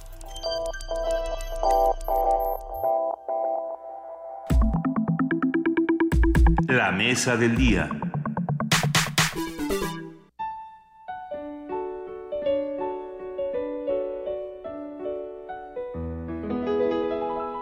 La historieta ha sido un campo fértil para quienes buscan abordar el estudio de la sociedad mexicana. De toda la obra de Gabriel Vargas, La familia Burrón, creada a finales de los años 30 y publicada como revista por primera vez en 1948, ha trascendido en el espacio y en el tiempo. Gabriel Vargas critica a la sociedad a través de retratos cómicos y a la vez trágicos, que sintetizan la idea que de México y los mexicanos tenía su autor. La altivez en el andar de Borola Tacuche de Burrón, por ejemplo, contrastaba con la condición social y económica que delataba su entorno. Vargas fue un observador de su tiempo. Por donde circulaban sus personajes principales, también dibujaba a transeúntes, comerciantes, el bullicio de la ciudad. Ahí aparecieron palabras y frases que aún se usan como de volada, chipocludo o a todo mecate. Los personajes creados por Gabriel Vargas representaron a la familia típica mexicana de clase baja. El lenguaje burdo y prosaico, la ignorancia, la desnutrición, la angustia del desempleo, la fortaleza ante el infortunio, la muerte, la fe, la familia como el único soporte ante la inexistencia. A la pobreza se le ignora, no se le ataca. La familia Burrón está más vigente que nunca porque en su trama el común denominador son los desposeídos. En nuestro país tenemos más de 60 millones de pobres. En todas las colonias, todas las delegaciones, en todas las ciudades grandes de México, siempre hay una familia burrón.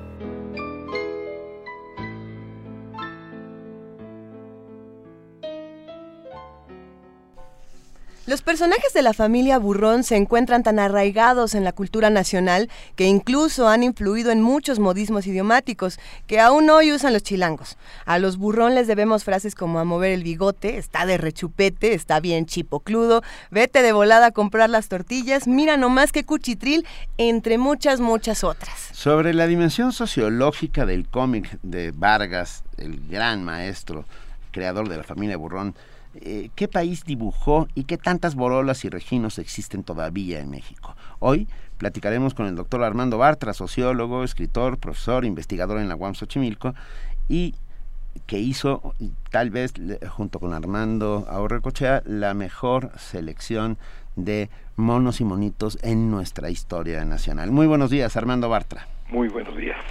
A ver, eh, ¿cuál es el México de la familia Burrón? ¿Cómo lo podemos descifrar? Pues eh, yo creo que son 50 años, poco más de 50 años, pero digamos medio siglo, la segunda mitad del siglo XX, y yo diría que es tanto para el país como para la familia Burrón la crónica de un fracaso, la crónica de una desilusión, de la destrucción, del derrumbe de una esperanza. Esto yo creo que es la, la, la línea, el hilo conductor. No premeditado, no calculado, no es un plan, es algo que sucede, es algo que va aconteciendo conforme van apareciendo los fascículos, historia tras historia tras historia, conforme van pasando los años. Lo que vamos encontrando es de del medio siglo, de fines de los 40, digamos, que empieza ya sistemáticamente como una historieta, diríamos, hasta fines de, de el siglo pasado, que se agota ya la capacidad de, de Vargas de, de seguir creando historias nuevas. Lo que tenemos es eh, el derrumbe, eh, la aniquilación, el desgaste de una ilusión, la ilusión de prosperar, la ilusión de progresar, la ilusión de salir de Perico Perro y, y ser algo más en la vida, tanto para el señor Burrón, para Regino, como para la familia Burrón, como para la vecindad del Callejón del Cuajo, como para México todo. Y si me apuran, diría yo, para América Latina en su conjunto, que en el, la segunda mitad del siglo XX, después de la, de la Segunda Guerra Mundial, vive un, un periodo de esperanza en el progreso, en el desarrollo, en la modernidad. ¿no? Mm. Pienso, al- con tus palabras, Armando, pienso en dos o tres cosas. Pienso en Los hijos de Sánchez, de Oscar Lewis. Pienso en Los olvidados de Buñuel. Y, y- y simultáneamente en, en, el calle- en este callejón del cuajo donde sucede todo esto. Ah, ese México ah, que quería entrar a la, moder- a la modernidad, convertirse en Estado-nación por Sí. medio de la mano de Miguel Alemán, ah, simultáneamente estaba, como muy bien dices, enfrentado a la desesperanza de la inevitable locomotora, o, o- o- o- perdón, locomotora, no, estaba pensando en este aparato demoledor que, que va- un bulldozer, pues, ¿no? Que, que iba sobre nosotros. ¿Dónde, eh, en referencia a hoy, dónde estamos parados? ¿Qué pasó en estos 50 años? ¿Dónde, ¿A dónde llegamos? ¿La familia Burrón sigue vigente? ¿Está viva? ¿Podría ser un reflejo de nuestra sociedad? Yo creo que sí, pero eh, pero la familia Burrón no es eh, monolítica, la familia Burrón, ni la familia Burrón ni la historieta, ni tampoco don Gabriel Vargas no son personajes monolíticos, son personajes este o son situaciones, historias, eh, familias, eh, vecindades, países, modernidades contradictorias. La vigencia está en que si a principios de los años 50, a fines de los 40, eh, podía creerse todavía en que don Regino, ese peluquero que pretendía llegar a tener una peluquera, peluquería propia y, y varios empleados y, y poderle dar a su familia eh, los lujos y las comodidades que no tenían en una casa de vecindad, se podía creer en él, se podía pensar que ese esforzado, este trabajador, disciplinado, prudente, eh, moralista, Timorato, eh, ¿no? timorato, eh, tenía un sentido, era el hombre eh, en el que el pequeño, el, el, el modesto mexicano, en el que estaban depositados los destinos de la nación, un hombre que no hacía trampas, que no robaba, que trabajaba todos los días, que se esforzaba, que ahorraba, que no dilapidaba, que no bebía, que no era borracho, que no era mujeriego. Ese mexicano era nuestra esperanza. Hoy nuestra esperanza, si es que alguna nos queda, sería la rebeldía de, de, de Borola Tacuche, sería la rebeldía de Doña Borola, sería la capacidad de, de, de subvertir, de, romper los equilibrios, de quebrar lo políticamente correcto, eh, la capacidad de, insurrección, diríamos, no solo moral, sino práctica, que tiene eh, la contraparte de Regino. Entonces sí, sigue siendo vigente, solo que hoy, si en algo creemos, es en Borola, no en Regino. Eh, y en ese sentido nos, nos dicen en, en Twitter, Armando Bartra, te saluda Juana Inés de esa, nos dicen en Twitter eh, que Borola era una mujer empoderada, que es eh, el sagunismo para insurrecta, que me, me parece un- una palabra mucho más bonita, mucho más nuestra. Sí. y, respondona, ¿no? retobona, digamos. Entonces, eh, ¿cómo, a ver, cómo, cómo hubo esa, qué sucedió en esa transición de, de pasar de confiar en Regino a tener nuestras esperanzas puestas en Borola? No diría que esperanzas, ¿eh? Yo digo que, que, Regino es, eh, es una construcción pausada, es un proyecto, es ingeniería social, vamos a construir un país lentamente, poco a poco, con seriedad, con responsabilidad, vamos a crear una pequeña empresa familiar eh, eh, con ahorro, con austeridad. Eh, no es, es la imagen que nos da Borola. Borola es mucho más expresiva, es mucho más dramatizante, es mucho más una experiencia vital. Memorable. este, no sé si memorable, memorable para nosotros. Vaya, pues, este, es, Regino es la vida cotidiana, son los 360 y tantos días del año. Borola es el carnaval. Borola es el día del reventón, Borola es el momento del estallido, Borola es efímera, ¿sí? Eh, no pretende durar, lo suyo no dura, sus experiencias no duran, sus rebeldías no duran, los tiempos que se dedica a, promoverse, eh, a promoverse como mambolera, a promoverse como exótica en las carpas, son, son transitorios, no, no, no elige una carrera y se mantiene en ella. Entonces no lo podemos tomar como modelo. Podemos tomar como modelo una actitud, pero no una estrategia, no una estrategia de vida. Eh, no, no es vanguardista, Borola no nos dice este es el camino, síganme, vayamos todos hacia la hacia un nuevo orden, hacia un nuevo país, hacia una nueva sociedad, hacia un nuevo México. No, Borola es el estallido, es la explosión, es, es fuego, y en ese sentido es eh, efímera, es, eh, es de poca duración. Pero sí, y creo que nos inspira, inspira mucho más que la lógica timorata, como bien dijiste, de, de Regino. hay, que, hay que pensar algo, Armando, y lo digo en voz alta, sin empacho. Ah, don Gabriel Vargas no estaba haciendo sociología, estaba haciendo una historieta. Así es. Una historieta en la cual, de alguna u otra manera, había una suerte de espejo cóncavo que reflejaba ciertos vicios y virtudes de nuestra sociedad. Pero eh, ¿desde qué punto de vista hay que verlo? ¿Desde dónde hay que, hay que mirar el fenómeno de los burrón y su trascendencia? Bueno, en primer lugar, es una historieta, ya lo dijiste, no sociología. Entonces, si no la disfrutamos, este, claro. vamos cambiando de tema. Claro. Eh, yo creo que la familia burrón es algo que resulta una experiencia gozosa, eh, que resulta una experiencia este, inolvidable en cuanto a que nos va dejando eh, si la repetimos, si semana a semana, cuando salía semanalmente, eh, seguimos estas aventuras, nos va dejando un sedimento que es inolvidable. Pero eso tiene que ver con el arte, tiene que ver con la fruición de, un, de una obra que es una obra de creación y no con una reflexión sociológica. Ahora, eh, inevitablemente toda obra de creación admite una lectura sociológica y si lo que vemos no es este tal o cual fascículo de las historietas de Vargas, sino una trayectoria de más de medio siglo de un autor, y en este caso de una historieta, sin duda hay una serie de reflexiones eh, sociológicas, pero como bien dijiste, eh, no es un sociólogo. Entonces Vargas no hace un plan, Vargas no tiene una, no podría sintetizar sus ideas en unas cuantas cuartillas si se lo pidieran. No es un proyecto de investigación que él pudiera sintetizar en un protocolo, es algo mucho más complicado que eso es una, una historia de vida y una historieta de vida, es la historieta de su vida. Él va, va escribiendo esta historieta conforme su vida misma transcurre. Y va pasando, creo yo, de la esperanza a la desilusión él. Y va pasando de tener esta imagen de la mujer que venía mucho del cómic estadounidense, de las parejas desiguales, donde el marido era siempre la víctima de una esposa insufrible, etcétera, esto estaba tomado, estaba copiado de las family strips que hacían las eh, que publicaban los periódicos estadounidenses. Y a se le pide que hiciera una family strip y hace una family strip con una con un marido este sufridor y una esposa este eh, irresponsable. Pero esto va cambiando. Yo creo que Vargas no era feminista yo creo que Vargas no era eh, necesariamente un agente de ideas progresistas que hubiera formulado sistemáticamente en sus escritos o en sus declaraciones.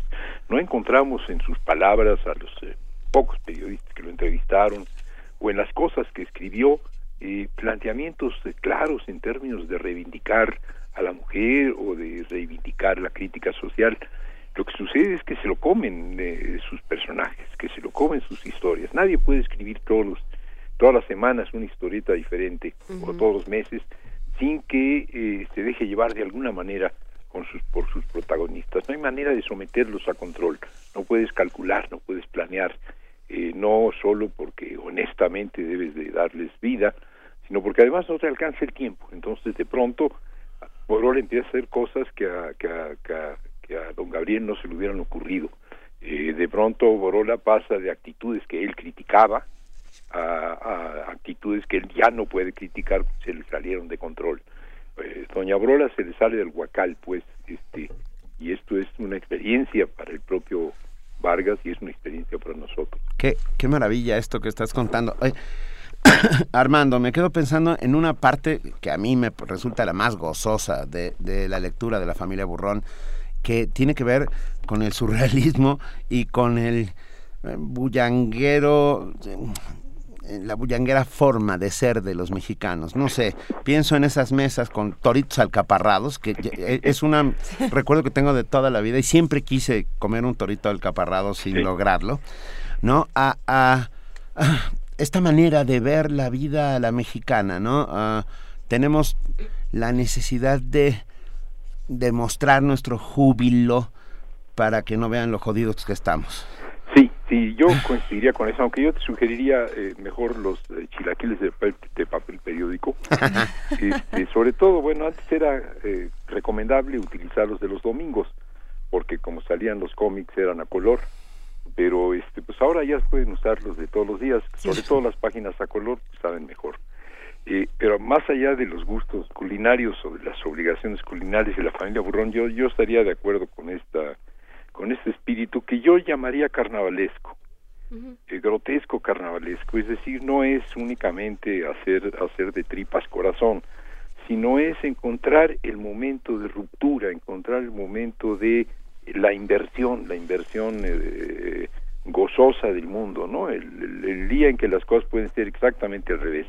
Y en ese sentido, probablemente la, la historieta más poderosa, porque implica una inversión muy radical de todos, casi todos los valores de la sociedad mexicana, de la familia mexicana, es el momento en que Borola convence a las, a las ñoras de la vecindad, convence a las comadres, convence a las podongas, que están preparando los frijoles para cuando llegue su viejón y, esté la comida caliente, a que se vuelvan exóticas, a que se dediquen a, mover el aguayón, a que este, se suban a un tablado y se pongan un bikini y, y bailen el cuchichí este, e, ese momento de subversión total, eh, transformar la vida doméstica en, en un tablado de, de, de, burlesque, transformar a las señoras de la casa en, señoras de la calle, el, el invertir el orden de manera tan radical, aunque sea solo un rato, porque luego hay que volver a los frijoles y luego hay que ir a recoger al chamaco de la escuela y luego hay que tender la cama.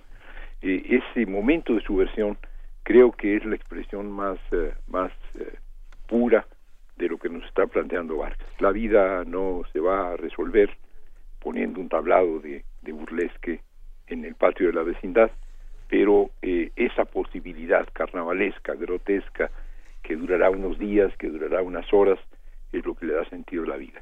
Muchos recuerdan a Vargas como un personaje en sí mismo. Y, bueno, fallecido en 2010, estos, estos cinco años han dado para que se hable mucho de él como artista, como creador. Hay, hay una leyenda urbana, quién sabe qué tan leyenda y qué tan real, eh, de que Walt Disney invitaba constantemente a Gabriel Vargas a trabajar en su equipo en Estados Unidos y que él se rehusaba, que él decía que, que como creador nunca iba a salir de nuestro país porque aquí tenía una, una misión en específico. ¿Qué es lo que pasaba con este personaje, con Gabriel Vargas? La verdad es que Gabriel Vargas, eh, que sí lo conocí, que sí hablé con él y que solo en una o dos ocasiones sentí que finalmente eh, eh, empezaba a, sacar la, la borola que tenía dentro, si es que este es el caso, y dejaba de ser el abnegado, trabajador, esforzado y, este, y cumplidor regino que había sido a lo largo de toda su vida, porque es un hombre que trabajó intensamente, regularmente, sistemáticamente. No era un hombre de reventón, aún en su, en su juventud y cuando ser historietista y andar en el gremio de los periodistas era andar en las cantinas, era andar en el reventón. Creo que Vargas era un hombre disciplinado, era un hombre trabajador, no es un hombre que tenga una vida muy muy exótica. En efecto, no viajó. No sé si en alguna otra época este, le hayan ofrecido el trabajar para Walt Disney o algo así en Burbank, en Estados Unidos, pero lo que sí es verdad es que le ofrecían una beca para estudiar dibujo fuera y, y no la aceptó y no la aceptó porque era un niño, porque tenía compromiso con su familia y quizás porque su mamá no lo dejaba, pero eso sucedió cuando era pequeño. El hecho, en efecto, es que Vargas era un hombre, era un hombre de su casa, era un hombre de su cubículo, era un hombre de su respirador, era un hombre de trabajo, eh, era, pues, en ese sentido, un peluquero, no, no, no una, no una, este, subversiva eh, borola. Eh, no, no hay una leyenda urbana con, con Vargas. Yo no he encontrado la posibilidad eh, digamos, lo más este, curioso que yo encontré en él es, él perdió la movilidad, él eh, sufrió una hemiplegia eh, durante los últimos años de su vida, tenía dificultades para hablar, tenía dificultades para caminar, tenía dificultades para mover la mitad del cuerpo. Eh, esto le había sucedido ya algunos años atrás y recuerdo que una vez contó en público el cómo él este, saltaba de la cama y se arrastraba para alcanzar alguna cosa que, que, por la que tenía interés cuando ya estaba hemipléjico, ¿no? Entonces que parecía un gusanito arrastrándose en el suelo. Es la única vez que yo he escuchado a Gabriel Vargas este, salirse un poco de su papel de Regina, de, de Regino, y ponerse un poco en un papel de, de Borola. No, no es Vargas, Vargas no es un personaje poderoso, es una historieta y una serie de historietas, porque hay otras anteriores eh, muy poderosas. Los super locos, ¿no? Sí, sí, sí, los, los super locos, anterior a los super sabios que después que después hiciera este Germán Butze este sobre todo eh, un antecedente bueno yo creo que la obra de un historietista que tiene que producir muchísimo este se va dando como por acumulación va teniendo experiencias que le permitan transitar a una nueva a una nueva historieta el antecedente yo creo que de, la familia Burrón es Gilemón Metralla y Bomba ah. de Don Gilemón Sí, claro. Eh, don Gilemón es un personaje igualmente subversivo, igualmente este igualmente contestatario, igualmente políticamente incorrecto, pero eh, pero es un varón y es un trepador y es un oportunista y es un hombre exitoso, digamos, razonablemente exitoso. Eh, es es es digamos el, el prototipo de los que se hicieron ricos en el alemanismo. Claro. ¿no? y es por lo tanto no tan simpático, ¿no? eh, Borola es mucho más entrañable porque siendo igual de subversivas, igual de políticamente incorrecta, igual de personaje de ruptura, este, está desarrollándose en un ámbito en donde en donde no puede ser trepadora aunque quisiera. Sí, acabas de decir una, a ver, subversivo y políticamente incorrecto. Y, yo me quedé pensando en uh, ideología, quiero decir, uh, la familia Burrón no no hacía una crítica al estado de las cosas, por lo menos no directamente. Pienso en el paralelismo y nos ayudó Manuel Defis, que es que escribió, con Rius y los supermachos y los agachados. Sí. ¿No? Eh, son dos, dos, dos extremos. diferentes. Claro, son dos mundos, ¿no? Sí, sí, sí. Sí, no, Rius ilustra ideas. Exacto. Eh, brillantemente. Y por eso este, uno de los trabajos más exitosos, prolongados y en los que sigue ocupado Rius es producir libros, libros con fines didácticos, de análisis, de crítica, de exposición de temas, y utiliza la caricatura, utiliza el dibujo, y utilizó durante un tiempo con los supermachos y los agachados el narrar historias, pero eh, sus personajes, aún los más poderosos como Calzón este, como Doña M, finalmente son ilustración de sus ideas, es, es, él sí es un sociólogo haciendo historietas, eh, digamos, eh. exagero un poco. No, no, pero Espero que no se ofenda no, el maestro. que le diga yo eso. No. Pero eh, no es el caso de Vargas, pero pero es mucho más sorprendente. En los años 50, Vargas escribe una historieta donde Borola, que ya está hasta la madre de que de que Regino no no pase de, de peluquero de perros y, y ella tiene otras aspiraciones y como Regino la maltrata, porque, bueno, no la maltrata, más bien no le satisface sus exigencias, entonces decide que le va a cobrar. Y en años en donde las mujeres en México todavía no votaban, Borola se dedica a enumerar todas las labores domésticas no pagadas que realiza. Y le pone precio.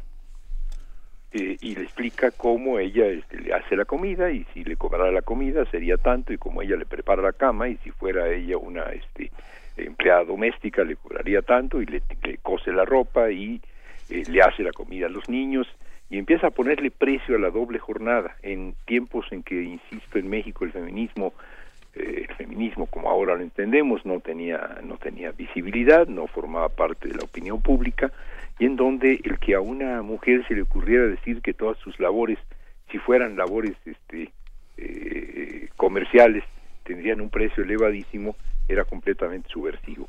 Esto no se le hubiera ocurrido a Ríos. Eso se le ocurre se le ocurre pues a Borola y a través de a través de digo más bien utilizando a Vargas como como medium Borola se expresa. Pero Vargas, y esta expresión última la conservaré, eh, Vargas es el medium de Borola, no, no es al revés. No es que Borola eh, sea la expresión de las ideas de Vargas, sino que Vargas es el medium a través del cual un personaje que, que, debe estar en algún sitio todavía se expresaba. Claro. Y todavía está, porque eh, sería interesante, creo que de, eh, con lo que sería interesante cerrar, Armando Bartra, sería con esta idea de qué ha pasado en esa transición entre, por, por qué dejamos de, pensar que, que, Regino un día podría prosperar. ¿Qué pasó con nuestro campo? ¿Qué pasó con nuestro país? El PRI. Bueno, este, miremos a nuestro alrededor, digo, miremos este, nuestros bolsillos, nuestras cuentas de banco, si alguno la tiene, este, o, sea, el por qué, eh, el por qué la idea de prosperidad de, Regino este, resultó una quimera no cuesta mucho trabajo. Los datos este, eh, económicos del país así lo indican y la experiencia de millones y millones de mexicanos igual.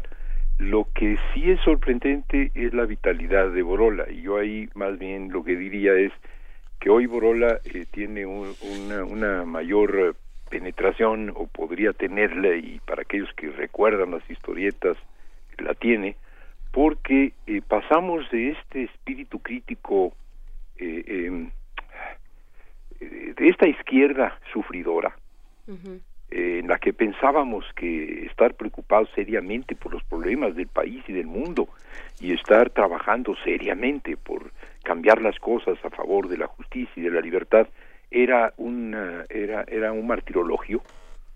Era cosa de, de, sacrificarse de, de renunciar eh, de sufrir pues para poder merecer finalmente esa salvación que iba a ser la revolución del socialismo.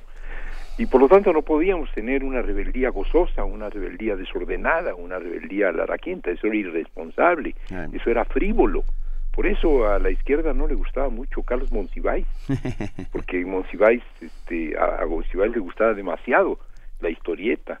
Entonces, eh, eh, esta izquierda, repito, es solemne, esta izquierda reginesca, si es que puede haber una izquierda reginesca, creo que la hay, ordenada, esforzada, trabajadora, eh, se hace la revolución todos los días, este, hay que escribir el volante, hay que salir a marchar, aunque finalmente este, no lo disfrutemos, pero es una necesidad porque si no, eh, no avanzarán las cosas, ha dejado paso, creo, a una rebeldía mucho más carnavalesca. Y en ese sentido, eh, la transición, no, no en la historieta, sino en el país, sería el 68. El 68 es muchas cosas, entre otras la irrupción de los jóvenes. Y esta irrupción de los jóvenes también fue la irrupción de la antisolemnidad. Eh, la antisolemnidad con la que se puede hacer hacer política de izquierda, la antisolemnidad con la que se puede trabajar por el cambio, la antisolemnidad por la que se puede eh, eh, levantar causas justicieras y libertarias, es algo que está en Borola. Decir que Borola es el emblema de la izquierda es subversivo ya en sí, ¿no? Sí, claro. Si la izquierda no sé qué opina. Pues yo opinaría que sí. Las mujeres, sin duda, las feministas han adoptado a Borola como imagen desde hace un buen rato. Armando Bartra, millones de gracias por esta conversación. Solamente queremos anunciar. Tenemos una exposición a, los a la cual queremos invitar a todos los que nos están escuchando. En el Museo Nacional de Culturas Populares, en Avenida Hidalgo número 289, en la colonia del Carmen Coyoacán, ya está esta exposición desde el 29 de septiembre y va a seguir hasta el 22 de noviembre de este año, de los 100 años del nacimiento del caricaturista Gabriel Vargas. Y bueno, se va a presentar esta exposición dedicada al, al caricaturista hidalguense, creador de la serie de la historieta La familia Burrón. Y, bueno, eh, va a ser una exposición sin duda que todos tenemos que visitar. Y ya, con esta conversación a cuestas, pues ya la veremos con otros ojos. Para que sigamos con esta discusión todos juntos, Armando Bartra.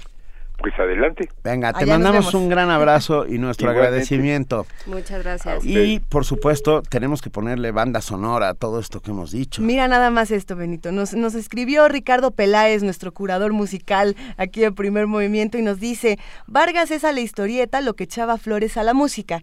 No en balde los han vinculado, vinculado tanto. Un dibujo de Vargas engalana la portada del cancionero de Don Chava. Justo por eso, Boda de Vecindad de Chava Flores.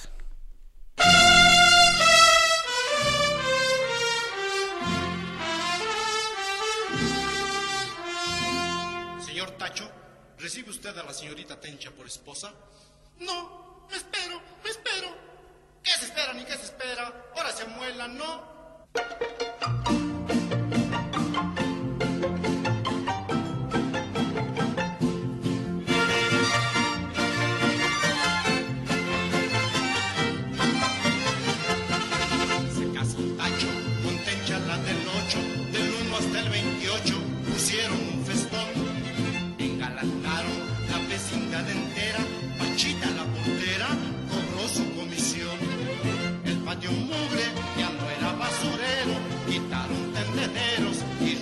Que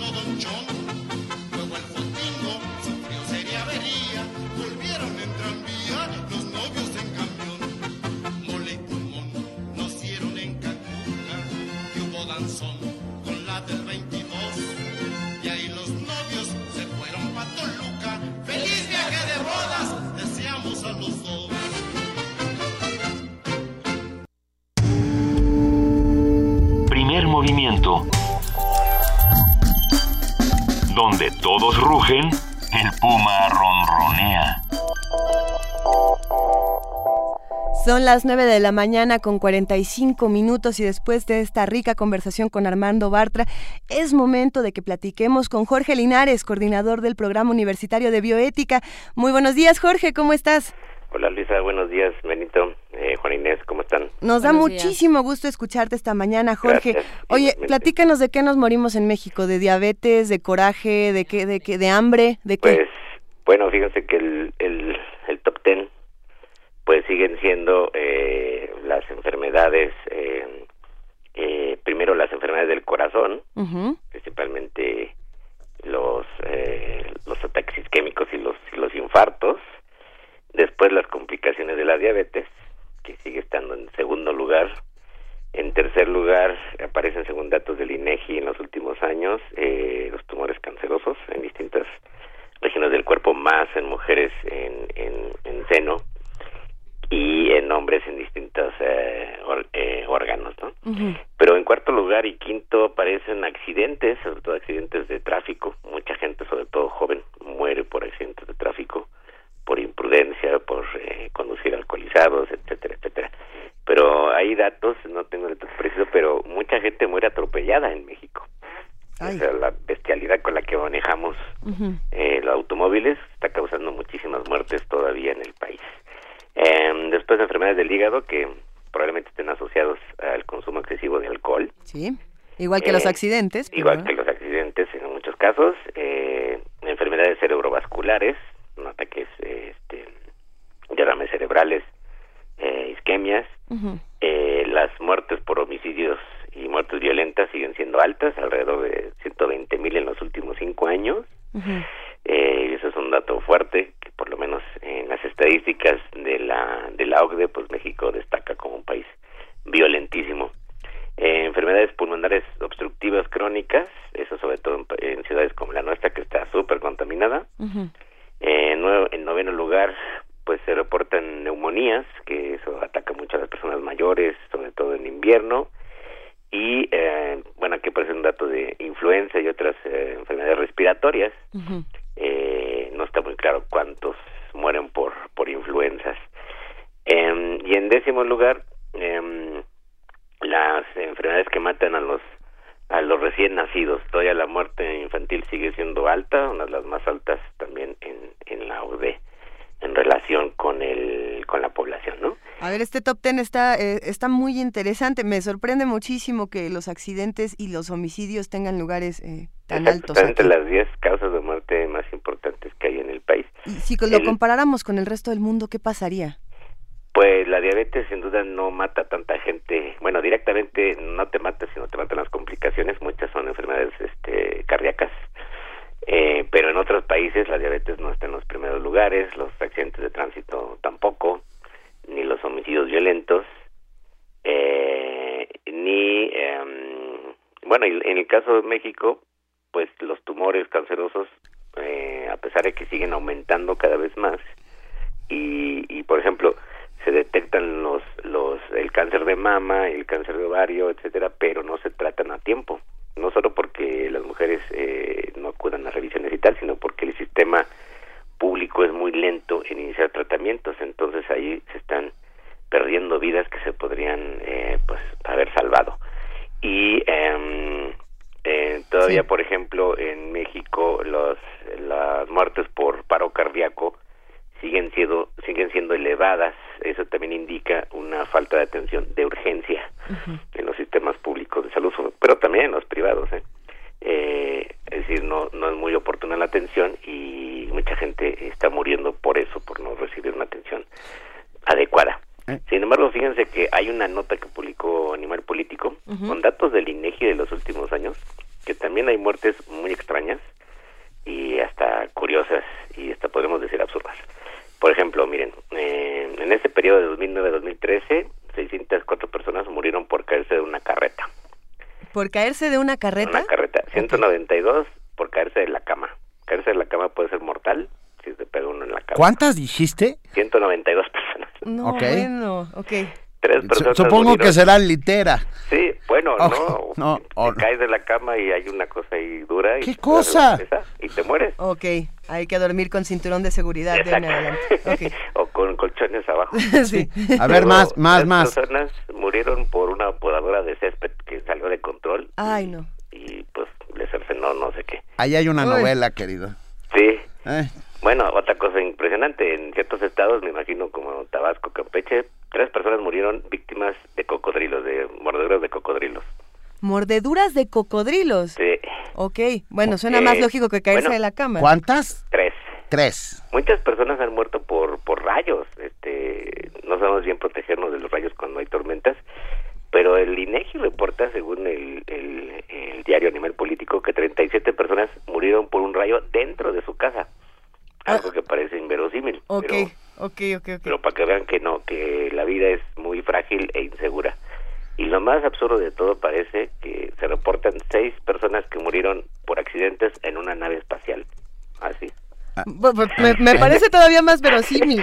Muy extraño, pero En una cosa? nave espacial propia. pues no lo sabemos. A No. lo mejor fueron eh, abducidos por ¿Qué alus- ovnis qué? y murieron por Yo, yo quiero tener todos esos datos en mi mano. Está en el Ok. nivel político. Y o- o siete personas murieron por golpes de material deportivo. O sea, imagínate que te pega una, una pelota de tenis en la cabeza, en la nariz. Un batazo de O sea, béisbol. el batazo. balonazo en el recreo. Sí. El balonazo en el recreo. Pelotazos de fútbol es- pues, nunca se ha sabido, pero pelota de tenis sí te puede causar una buena conmoción y a lo mejor maltratado pues, te mueres. Lo cual indica que pues, la vida humana es muy frágil. Muy frágil. Yo no sé ustedes, pero yo preferiría morirme de un infarto fulminante que apenas si me enterara por exclamar alguna yo, una maldición. No lo sé. Yo también, pero además no pretendo dejar un cadáver saludable. O sea, a, o sea, a ver, a ver. Esa es otra discusión, pero no, pero por ejemplo, lo que me llama la atención de esta conversación es que yo sí eh, preferiría morir cayéndome de la cama que pensando que el sistema de salud eh, pública no me va a amparar si tengo alguna enfermedad y no me va a proteger, ¿no? Pues sí, uno preferiría morir en las mejores condiciones y por eso volvemos al tema que ya parece mi obsesión, que tendríamos que tener algunas eh, posibilidades como para decidir cuándo morir. Claro. ¿No? Es nuestra decisión. Fíjense que hay un texto, le recomiendo mucho un texto de, de Juliana González, mi querida maestra, la que le mando un saludo, está en el Eto del Hombre, y justo habla del suicidio, y en una parte dice que una cosa es morir vivo y otra cosa es morir, morir muerto. Cuando uno muere muerto, pues es, es la muerte degradante, la muerte que destruye el cuerpo, la conciencia, la muerte dolorosa o la muerte, digamos que parece una especie de de, derrota terrible, ¿no? Y desde luego un tormento. ¿Podemos repetir el nombre del libro? el libro es El Etos, Destino del Hombre, de Juliana González. El Etos, Destino del Hombre. Ajá.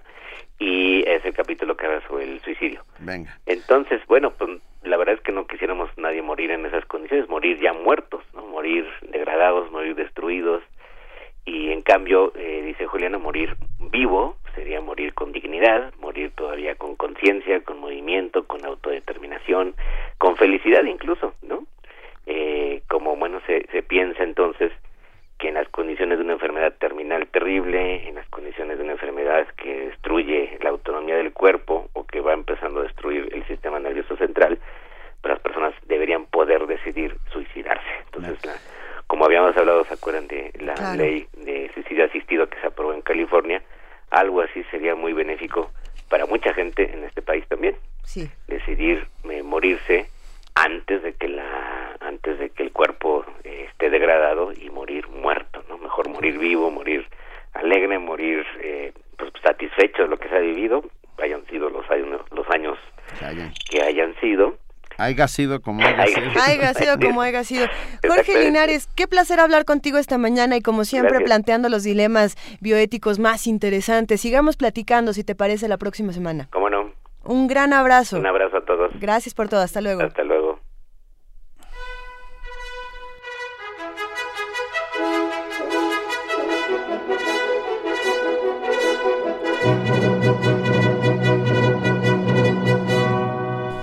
Vania Nuche, bienvenida. Muchas gracias, muy buen día a todos. Uh, cámbienle al 860 de AM para seguir escuchando Chiapas Expediente En cuanto acabemos. Sí, claro. Eh, siempre, siempre, es, siempre es cuando acabemos. Okay. a la, eh, bueno. A ver. Es todos los miércoles a las nueve y media horas Letras al vuelo a las 2 de la tarde y no se pierdan nuestras retransmisiones del acervo histórico. A las 5 de la tarde disfruten el cine y la crítica de Carlos Monsiváis. Síganse con la barra de radiodrama con Sherlock Holmes y a las 11 retransmitiremos la producción de Drácula. Está genial. No, no se lo pierdan, escúchenlo, desvélense, no importa. No importa, letras suspendidas en el aire. Estas cápsulas las pueden disfrutar a lo largo de nuestra transmisión del 860 de AM y en el 96.1 de FM, como todos los días, los invitamos a que disfruten de Buffet Babel de la 1 a las 4 de la tarde con programas como Tejiendo Género. Hoy es la retransmisión del tema Circunstancias y Vocaciones con la taxista Hilda Vilchis y Marcio Jiménez, un enfermero los dos nos hablarán sobre sus trabajos que no son propios eh, sobre de los géneros que ellos representan, ¿no? Siempre los asociamos a mujeres u hombres pero bueno, ellos, ellos nos hablarán de eso a la una y media y México en el aire, no se lo pierdan, a las tres y media de la tarde con entrevistas muy interesantes a grandes personajes de la cultura, el arte y las ciencias sociales. Al terminar, recuerden nuestro corte informativo a las 3.50 y resistencia modulada por la noche a las nueve y media. Los muerdelenguas hablarán de los 89 años de la muerte de Jaudini con nuestro mago de cabecera, Mario Conde. Y testimonio de oídas a la una de la mañana. Nuestras cápsulas de Si hay olvido, no hay justicia. Nos faltan 43 y 24 mil. Los poemas están disponibles en nuestra página de internet. Finaliza el sábado, no se lo pierdan a lo largo de nuestra transmisión de ambas frecuencias, 860 de AM y 96.1 de FM.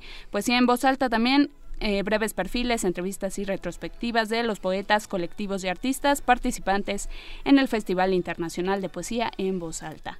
Y también los invitamos a nuestro miércoles de teatro. Hoy presentamos imágenes y estará disponible hasta el 9 de diciembre a las 8 de la noche en la sala Julián Carrillo. La entrada es libre. Un espectáculo de Rodolfo Jacuinde y la Eh, bueno, la, invitación está abierta para que sigan viniendo a nuestra exposición El Paria, también en el vestíbulo de la sala Julián Carrillo. No se pierdan toda nuestra programación en www.radiounam.unam.mx y síganos en redes sociales como arroba Radio UNAM. Nos escuchamos mañana. Escuchen nuestro podcast también en la tarde. Gracias, Vania. Muy buen día. buen día, Vania. Gracias. Juana Inés de esa, mañana ya es jueves. Mañana ya es jueves de gastronomía, vamos a hablar de recetarios, de estos, sobre las formas y los soportes en que se fijan y se difunden las recetas, porque bueno, parte importante es de, una receta es que se pueda transmitir a otras personas y a otras personas que no nos conocen necesariamente. Entonces, bueno, vamos a hablar de recetarios, cómo se eligen, cómo se deben hacer, cómo es la mejor manera de presentarlos, cuáles son los favoritos platicaremos de ello, vayan pensando cuáles son sus recetarios. Eh, también, ahora sí hablaremos sobre los estos bombazos anarquistas, eh, comillas en todos lados, por favor.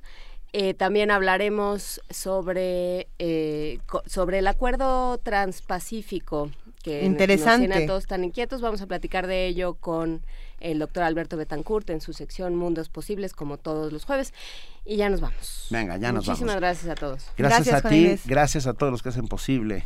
Primer momento y gracias a todos los que hacen comunidad todos los días. Con nosotros, gracias, queridísima Luisa Iglesias. Gracias, querido Benito Taibo. Nos escuchamos mañana a través del 96.1 de FM Radio UNAM. Y ya, y hasta ahí nos quedamos esta mañana. Esto fue Primer Movimiento. El mundo desde la universidad.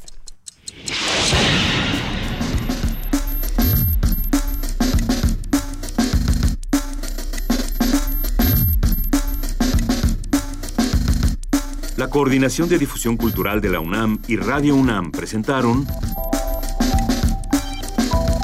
Primer Movimiento. El mundo desde la universidad.